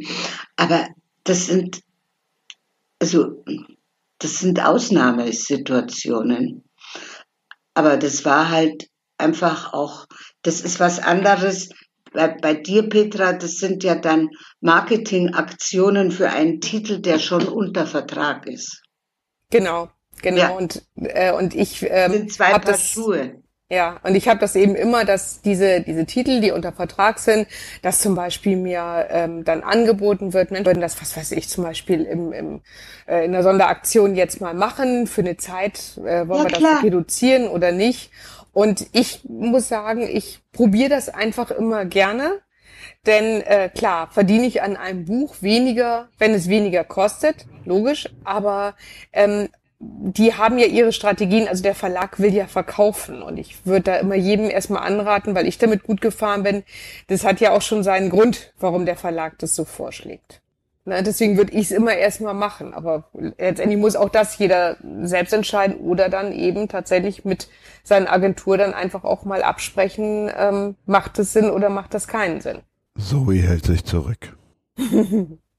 Äh, nee, ist, ist, ja, ist ja alles gesagt. Also Preisgestaltung äh, ist ähm, da, gerade so, was jetzt die die E-Books äh, angeht, da war am Anfang sehr viel Unsicherheit und Ausprobieren. Ich lese auch sehr gerne E-Books und ähm, ärgere mich, wenn das E-Book dann genauso teuer ist oder nur ein Euro billiger ist äh, wie jetzt die Printausgabe. Ähm, lauter solche Sachen, aber ja, also Preisgestaltung wird ja jetzt auch noch mal die nächste Zeit wahrscheinlich ganz interessant, wo die Papierkosten so hoch sind. Ja. Ähm, also ich habe äh, auch gute Erfahrungen gemacht mit solchen Aktionen, dass das mal eine Zeit lang runtergesetzt wurde. Natürlich äh, blutet mir dann gleichzeitig dann immer das Herz, weil ich ja auch, wenn ich so eine begeisterte E-Book-Leserin bin, weil dann halt die, die kleinen unabhängigen Buchhandlungen nichts davon haben, weil ich auch eine große ja. Freundin von kleinen unabhängigen Buchhandlungen bin. Also das, ähm, das zerreißt mich dann gern mal. Vielleicht bin ich deshalb auch gerade so still, aber ja, gut. Geld aber aber zum Beispiel, äh, wo wir es wo gemerkt haben, äh, dass da erhebliche Einsparungen sind, ist jetzt bei der Diskussion Leseexemplar oder ja. nicht. Ja. Das ist eben, äh, äh, Christian, das sind die Exemplare, die eben vorab an die Buchhandlungen geschickt werden, äh, damit sie sich das schon mal anschauen. Und das ist so gut wie in den nächsten zwei Saisons überall gestrichen. Leseexemplare für die Buchhandlungen und natürlich auch für die Presse. Da wird ja. dann auch viel genauer hingeguckt, wie viele machen wir da. Da waren ja. die Verlage früher sicherlich etwas großzügiger. Ja. Und da haben wir auch gemerkt, ähm, wir haben ja äh, bei Kulturbus als E-Book-Verlag gestartet. Da dachten wir 2013 noch, ähm, naja, vielleicht sind da viele einfach noch nicht so weit, aber es ist heute noch ein Problem. Und also im Sinne von, ich will das Buch machen und will vorab schon mal die Presse informieren und habe jetzt hier die Fahne als PDF oder kannst auch als E-Book rausschicken und biete das äh, den äh, als, als Presse, als Leseexemplare an. Und die meisten wollen aber das Buch haben. Das hat dann was mit der Praxis zu tun. Die bekommen das auf den Schreibtisch und haben dann diesen sichtbaren Stapel, was sie noch durcharbeiten müssen und was nicht. Und da geht man dann mit einem elektronischen Leseexemplar leider sehr unter. Und wenn sich das halt nicht ändert, ähm, dann werden die Verlage, die halt eben nicht drucken, ähm, nicht das zusätzliche Geld ausgehen, die werden dann halt wahrscheinlich eher übersehen oder so. Und das, das äh, ist jetzt bei den Papierpreisen ein, ein wahnsinniges Problem für jeden einzelnen Verlag. Ja, ja, aber die Verlage sagen es jetzt schon bei Vertragsabschluss. Ja. Auch die, die es immer gemacht haben. Ja, ja. Sorry, können wir in die Kalkulation nicht mehr aufnehmen. Verstehe ich. Es ist so teuer ja. geworden. Hm. Das ist anderthalbfache bis doppelte, was, was ein Druck jetzt kostet. Je nachdem, wo man rechnet, ne? Ja. Ja, und dadurch steigen ja dann auch die, die Verkaufspreise und ähm, ja, das wird die, die, die Leute, die es dann lesen, auch nicht unbedingt freuen. Dann frage ich mich, was wird denn mit den E-Book-Preisen und so? Wie kann man die dann noch rechtfertigen, wenn das immer noch gekoppelt ist und so weiter? Also, wie gesagt, Preisgestaltung, schweres Thema. Eigene ja. Sendung. Ja. Ja, schwierig. Ja, wobei, da ist es ja auch letztendlich äh, für die Verlage, denke ich mal, auch eine Mischkalkulation, auch mit den E-Books dann. Und was du eben sagtest, du bist eine große Freundin der unabhängigen kleinen Buchhändlerinnen und Buchhändler. Ähm, ich auch, aber ich sehe es ehrlich gesagt auch so.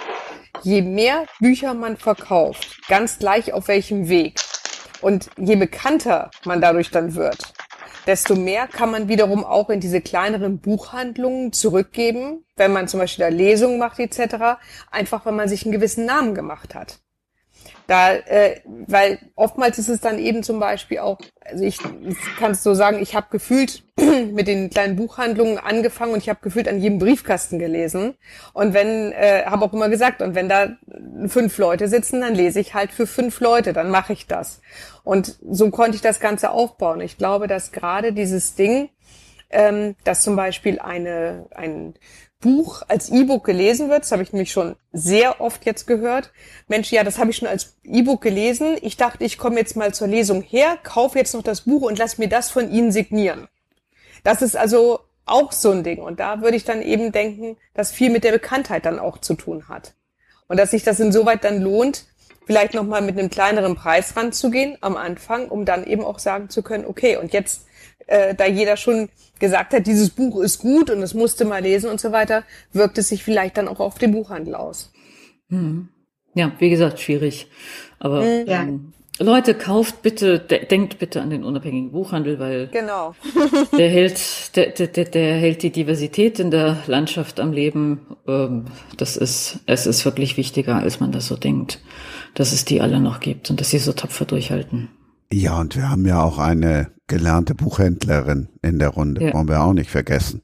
Und die Buchpreisbindung will ich nochmal kurz ansprechen, wenn wir schon dabei sind. Die ist so wichtig, die rettet gerade sehr viel. Das sieht man ja auch in anderen Ländern, wo es diese Buchpreisbindung nicht gibt, äh, wie, wie, wie eindimensional die Angebote werden. Ja. Ist das so? Ja, total. Weil ja. Ähm, durch die Buchpreisbindung können die kleinen ähm, Buchhandlungen nicht mehr weiter überleben. Also durch den Fall der Buchpreisbindung können ja. die nicht mehr weiter überleben, weil die sich nicht leisten können, so äh, also solche Angebote zu machen und ein Buch, was eine unverbindliche Preisempfehlung von 25 Euro hat, dann für 18 rausgeben. Das, das geht nicht. Ja, und dadurch. Und sonst, sonst landet man nur bei Ketten wie in Amerika. Genau. Und dann gibt es halt äh, eine Auswahl der Buchhandlung, äh, die dann, die dann sagen, das nehmen wir, das nehmen wir nicht, das nehmen wir nicht, das nehmen wir nicht schon. Und dann ist es ja auch noch, die Verlage äh, müssen dann liefern die doppelte Menge ihrer quasi Erstbestellung und das wird auch nicht bezahlt ja, die gesamte Bestellung, sondern nur die Hälfte und die Autoren bekommen nur das halbe Honorar. Also das ist eine unendliche Kette, die damit in Bewegung gebracht wird. Ja, was man ja auch nicht weiß, ist, dass nämlich die, die, großen äh, Buchketten natürlich größere Rabatte auch kriegen als jetzt die kleine Buchhandlung um die Ecke. Das kommt ja auch noch dazu. Ja. Aber tatsächlich, also die Diversität auf dem Buchmarkt stirbt, wenn die Buchpreisbindung fällt. fällt. Das hat ja. man in der Schweiz gesehen, das sieht man in anderen Ländern. In der Schweiz war es halt gerade das kürzlich. Das ist leider so. Ja. Dann nehmen wir doch jetzt einfach das gebundene Clubparadies. Ja, alle. Ja.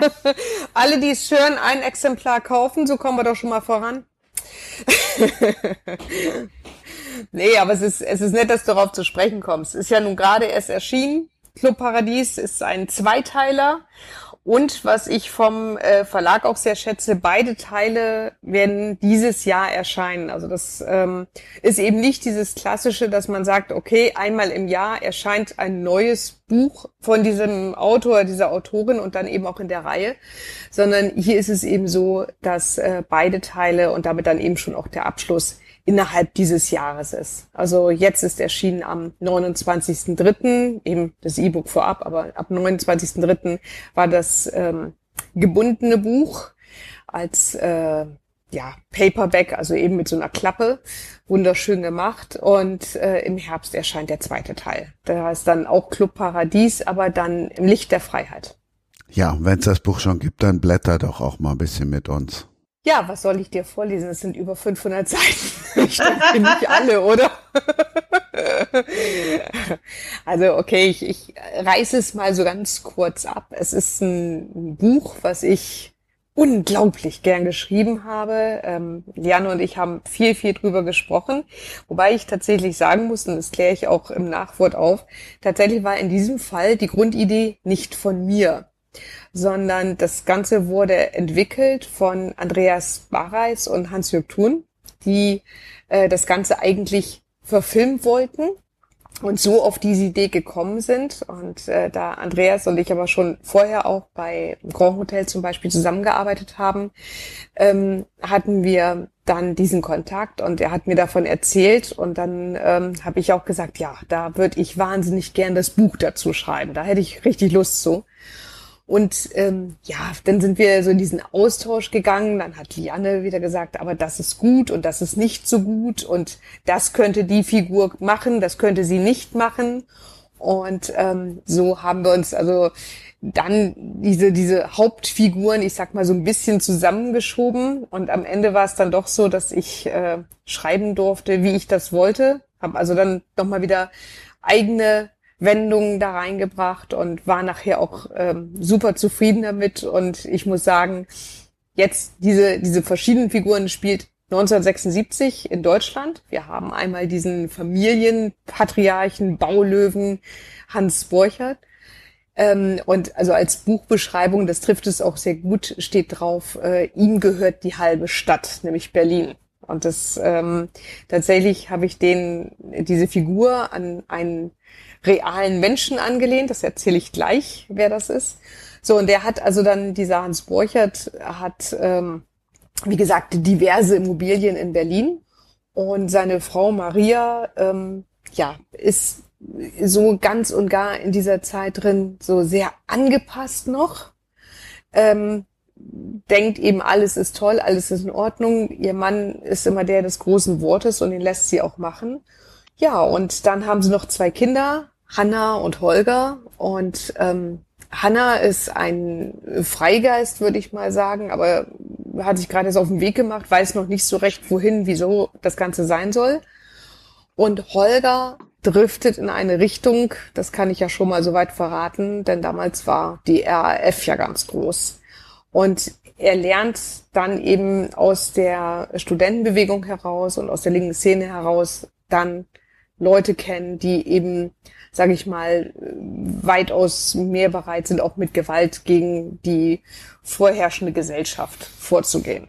So, und das ist eigentlich erstmal so dieses Konstrukt. Und dann haben wir, und das ist der Titel dann eben auch Club Paradies, ist angelehnt an, ähm, an einen Club in Berlin, der gehört Lea Stern. Und ähm, die gutste Lea ist äh, Jüdin, ist eben zurückgekehrt nach Deutschland, um sich das zurückzuholen, was ihrer Familie gehört hat.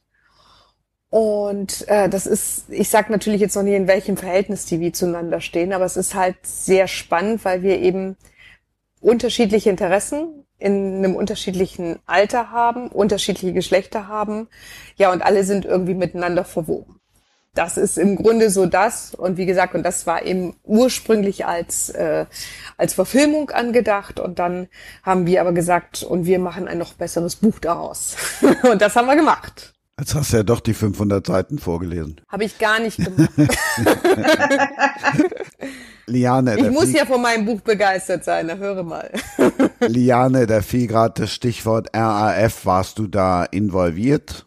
Also jetzt auch gerade in Bezug eben auch auf die RAF? Nein. Aber du weißt, worauf ich jetzt hinaus wollte. Ich war, äh, ich war nie in den, ich kannte die, die ein paar, aber ich war nie in den Preisen wirklich drin. Nee, so, nein, um Gottes Willen. War damals nicht so ungewöhnlich. Ich meinte jetzt, ob Petra dich gerade auch zum Thema RF gefragt hat, weil das ja in deinem Buch auch vorkommt. Ja, weil es ist, es ist ja Zeitgeschichte. Also da kann ich dazu sagen, ähm, ich frage Liane oder wir, wir reden sehr, sehr viel, gerade eben auch über, über diesen, diese Inhalte und zwar nicht nur um das zu schreiben, sondern bei mir ist es auch diese Neugierde, weil Liane in einer Zeit gelebt hat schon, die ich sehr aufregend und sehr spannend finde. Und ähm, weil ich finde immer diesen Zeitgeist kriegst du nicht nur aus Quellen, sondern und nicht nur aus äh, irgendwelchen Büchern und Berichten, sondern das Beste ist wirklich, man setzt sich hin und erzählt. Und das hat Diane in diesem Fall auch getan. Aber tatsächlich war die RAF bei dir eigentlich, ähm, es ging so ein bisschen an dir vorbei, oder Liane? Hatte ich so das Gefühl? Ne, ich hatte nur, äh, weil, weil mein damaliger Freund äh, Bernhard von Löffelholz war dann eben der war vorher Banker bei der Dresdner Bank und nach der Ermordung von Ponto äh, hat er dann äh, die, die Ponto-Stiftung geleitet. Hm. Das war eigentlich mein engster Kontakt. Aber ich war, ich war in den, ich war, ich war bei den Studenten äh, äh, Revolutionen, wie man so sagt, dabei. Aber auch eigentlich nur, weil da die hübschesten und gescheitsten Buben waren. Aber Ho Ho Ho Chi Minh hat mich nicht geprägt. Ihr sagt immer alle so brav Liane.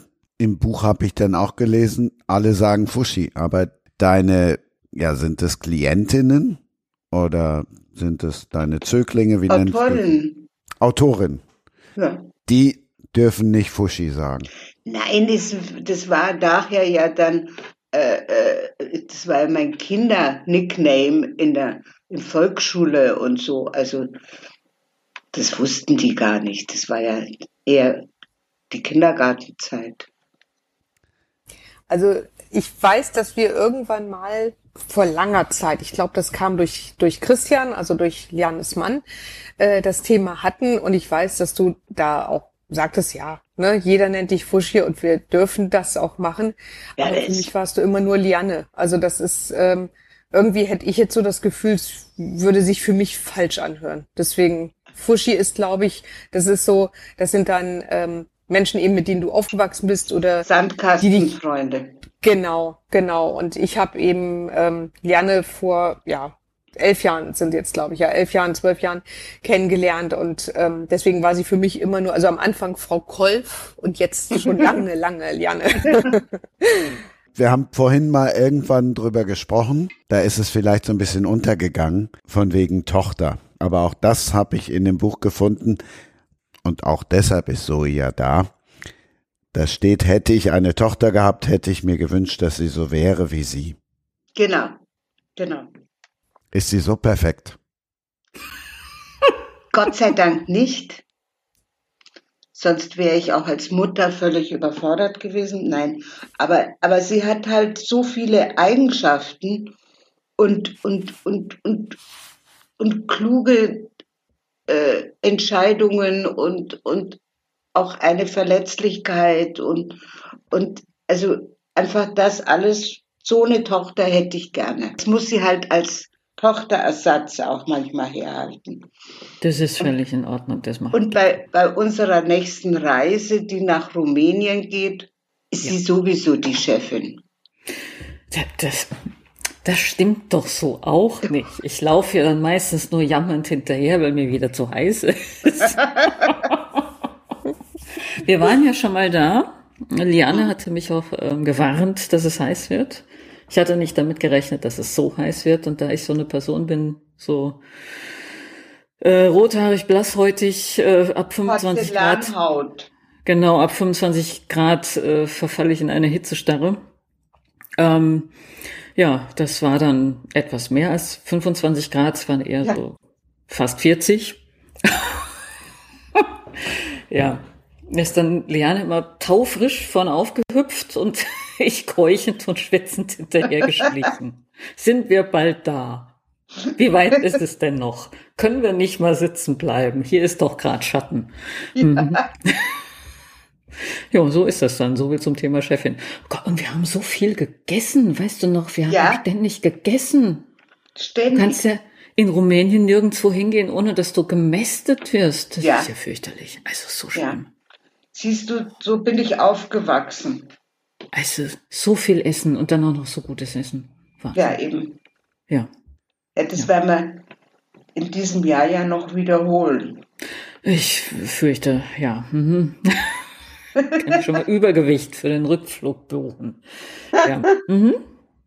ja das wird. Ähm, äh, Liane kommt ja daher, wo wir, wo wir hinfliegen wollen, werden und schon waren aus Siebenbürgen und also dort wurde mein nicht, Großvater. Genau, also deine äh, im, Familie kommt daher, genau. Im August 8, 1928 erschossen beim Kartenspielen. Und diese Geschichte wollen wir zusammen aufschreiben. Und das finde ich eine große Verantwortung. Und ich habe, äh, glaube ich, vor wenigen Büchern oder vor wenigen Projekten so viel Angst wie davor, weil Weil wenn ich dann Süß. Liane enttäusche, das, äh, das kann ich mir nicht verzeihen. Es ist, ja. mhm. Es wird also nicht leicht für mich, will ich damit sagen. Ihr habt die Reise ja schon mal angefangen, dann musste sie mhm. unterbrochen werden. Das Ganze ist für was genau gedacht? Wir schreiben ein Buch darüber, wie wir nach äh, Siebenbürgen fahren, um rauszufinden, was da mit äh, Lianes Großvater passiert ist, aber nicht nur das, weil also da geben die Quellen ja dann schon einiges her, aber auch warum ist das heute noch so eine Geschichte? Warum weiß das heute noch oder wissen das heute noch ganz viele, wenn man sie darauf anspricht? Also was, Und zwar auch da, junge Leute. Genau, das hat ja das äh, da die, diese kleine Stadt oder das Dorf dann so erschüttert, und das finde ich ja immer das Interessante, weil äh, solche, also welche Geschichten prägen dann auch das direkte Dorfumfeld und welche, welche ähm, äh, Geschichten gehen dann so in, in äh, das, das mündliche Erzählen dann über, dass das so über die Generationen auch immer weiter erzählt wird. Das ist halt das Spannende dann daran. Du, du liest bis heute noch, äh, also wenn irgendwo ähm, dieser Ort erwähnt wird, dann kommt diese Geschichte auch so in, in, in diesem Zusammenhang, wird darauf verwiesen. Und das ist einfach das Spannende, als, als wäre in den letzten Jahrzehnten dann nichts anderes ja, passiert. Ja, 100 also Jahre ist, ist, es ja bald. Genau. Und es prägt immer noch. Und man geht dahin ja. und, und kriegt dann die Kutsche gezeigt, mit der die Toten weggeschafft wurden. Die steht dann da immer noch rum. Ja. Wahnsinn. Und das wollen wir so ein bisschen ausloten. Wie wir das genau machen, da, ja, da kam uns jetzt erstmal Corona dazwischen, aber das äh, konzeptionell zu bearbeiten, es ist ja nicht nur True Crime, sondern es soll ja auch noch mehr sein, als einfach nur nachzuerzählen, was da passiert ist. Und da sind wir noch am Planen. Basteln. Basteln, wursteln. ja. Schaffen das wir schon. Ja, das wird wieder viel, viel, viel Essen und viel, viel Rotwein. sehe ich jetzt schon auf mich zukommen. Mhm. ich freue mich drauf. Ich mich auch. Ja. Und dann muss ich halt gucken, wie viele von den lustigen Dingen, die dann so auf dem Weg hin und zurück äh, zwischen uns dann auch passieren, ja. wie viel ich dann dafür davon dann auch äh, verwenden darf auf alle Fälle deine Sehnsucht nach dem Grafen Dracula. Ja, da durfte ich ja nicht hin. ich habe ich hab jeden Tag mehrfach gesagt, können wir jetzt mal zum Schloss fahren? Nein. Das hat sie mir quasi verboten. Nein, Kind, da fahren wir jetzt nicht hin. Ja, ich möchte aber zum Dracula-Schloss. Ach so ein Quatsch. Touristenscheiße. Fahren wir jetzt nicht hin. Aber ich will. Ja. Kam ich mir dann auch vor, als wäre ich so ungefähr acht. Ja. Ich will zum Dracula-Schloss. Nein. Diesmal darfst du. Dankeschön. Kommst du mit? Kaufst du mir ein Eis hinterher? Ja. Ach, gut. Ja, danke. Möchte ich wirklich hin? Ja. Ja, darf ja nie. Ja, wir haben leider keine Bären gesehen, nur davon mhm. erzählt bekommen. Ja, also wird wieder lustig. Ja gut, also wenn euch plötzlich so ein Bär gegenübersteht, weiß ich nicht, wie lustig das dann ist. Also ob du dann immer noch gerne eingesehen hättest? Wenn der weit genug weg ist, finde ich das schon gut. Die sind ja hauptsächlich an den Mülltonnen, die sie um, umkippen und schauen, ob was da Essbares drin ist. Störche haben wir gesehen. Ich dachte, ja, die sind nicht echt. Ich dachte, ja, sie sind aus Plastik.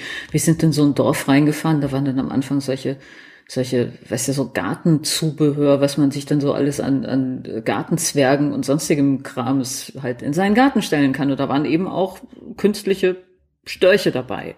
Dann war auf jedem Haus ein Storchennest. Und du dachtest, das, das sind alle künstlich. Ja, das konnte ja nicht sein. Dann haben sie sich irgendwann bewegt, da wusste ich dann Bescheid. Es waren echt viele Störche. Ja. So viele Störche. Ich war ganz fasziniert. Wir mussten dann immer stehen bleiben, Störche fotografieren. Ich glaube, das fand Liana auch nicht so toll. Aber, Doch. Ja. Das meine ich mit, es wird wahrscheinlich wieder lustig. Ja, auf alle Fälle. Ja. Wann geht's los? Müssen wir noch gucken. Irgendwann im Mai. So geplant. Damit es noch nicht zu heiß ist. Ich muss vorher auch noch arbeiten, dann ab Mai können wir losstarten. Und die Agentur ist dann in guten Händen, weil das ist ja mittlerweile doch eher ein größeres Unternehmen geworden. Naja, das sind ja acht Leute, die können dann schon mal ohne, ohne mich. Das ist aber jetzt nicht der leise Abschied schon aus dem Berufsleben. Nee, ich suche ja immer noch äh, begeisterte Dame oder Herren, die, die äh, mich entlasten in der ganzen Lesearbeit und so weiter. Aber da bin ich noch nicht, leider noch nicht fündig geworden. Dann backt ihr ein. Ist ja Ostern, Ostern wird ja auch gebacken. Wie soll er sie es aussehen? Naja, einfach jemand, der sagt, anstatt dass sie sich selbstständig machen will als Agentur, ich gehe in eine große Agentur, wo schon das ganze Backoffice und alles da ist und auch schon einige Autoren und die, die einfach sich da als Agentin oder als Agent sich hinsetzt und arbeitet. Ganz normal. Das war jetzt mal die erste Stellenausschreibung hier im Podcast. Ist auch schön. Vielleicht für eine von den 1500, die jetzt bei, bei Gruner und Jahr frei werden. Um den Bogen wieder zu schlagen. Zum Abschluss verratet noch allen, wie ihr Ostern begeht. Zoe, fang an. Aber immer muss ich, ich muss mit Buchtipps ja, anfangen, ich muss mit Ostertipps anfangen hier. Nein, also du musst ja nur erzählen, was du Ostern ich mein, machst, wenn du ich wohne, sagst, ich, ich wohne ja in einer sehr schönen Ecke von Berlin und äh, hier allein schon ums Haus rum spazieren zu gehen, das ist äh, sehr, sehr schön, der ähm, berühmte Osterspaziergang. Hier sind die Seen, also Krummelanke, Schlachtensee, Wannsee, das ist alles nicht so weit. Ähm, Käsekuchen essen finde ich eine wichtige Aufgabe für Ostern Und äh, ja, ansonsten habe ich noch ein bisschen Arbeit. Ich habe es ehrlich gesagt nicht so mit Feiertagen. Da arbeite ich dann meistens auch und bin froh, dass mich niemand stört. Ja. so, Petra, Ostern. Ja. Im Grunde nicht, nicht ganz viel anders, nur eben, dass ich drei Kinder habe, drei erwachsene Kinder, die eben, also aus, aus drei erwachsenen Kindern wurden jetzt sechs durch den Anhang. und ähm, wir haben ein wunderschönes Haus, in dem dann alle zusammenkommen. Deswegen kann ich mir ähm, Ostern auf jeden Fall den Gedanken auch sparen, arbeiten zu können, weil bei uns immer ordentlich was los ist was ich aber auch liebe, aber im, im, bei einer Sache sind wir uns völlig einig, äh, Essen. Also bei uns gibt es regelmäßig zu den Feiertagen unglaublich viel zu essen. Das wird auch irgendwie gefühlt erwartet. Ähm, der Tisch biegt sich durch und das ist schon massiver. Und ähm, eigentlich ist es wirklich so dieses klassische Ding, wir sind einfach dann gern zusammen, nehmen uns dann äh, auch Zeit, weil auch noch meine mittlere Tochter dann auch noch Geburtstag hat und äh, nehmen uns dann diese Zeit, uns einfach zusammenzusetzen, zu essen, zu tratschen und äh, ja, zu genießen, dass wir uns haben. Und ansonsten ähm, muss ich aber sagen, ich finde Feiertage schön. Ich muss es nur nicht haben, dass sich das über mehrere Tage zieht. Also im Grunde würde mir noch ein Tag reichen und dann machen wir vielleicht noch einen zweiten dazu. Aber dann kann es auch gern weitergehen. Also ich arbeite gern und ich mache gern das und äh, möchte gar nicht, dass sich das ewig in die Länge zieht. Liane. äh, Im Zweifelsfall sind wir dort, wo wir, wo wir bei Feiertagen immer sind, auf Mallorca. Und Überraschungen brauchst du jetzt ja auch keine mehr, du hast ja schon welche gehabt. Genau. Dann darf ich mich bei euch, boah, also mein Ostern wird äh, Ingwertee und Zitrone. Dann darf, ja. Ach, bis dahin bist du doch wieder.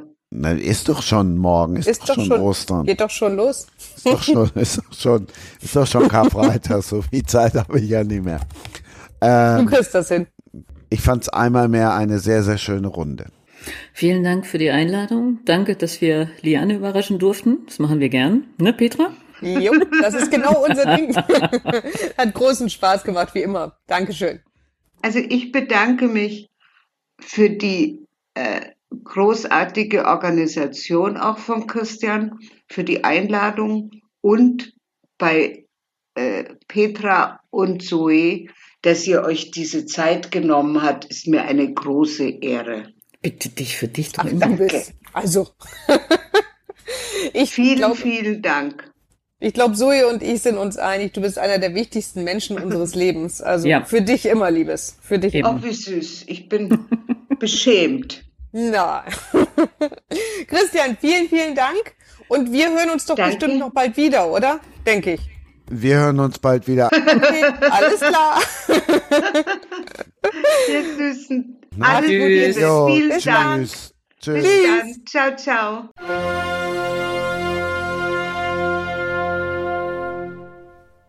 Das war Sprenger spricht, das große Osterspecial.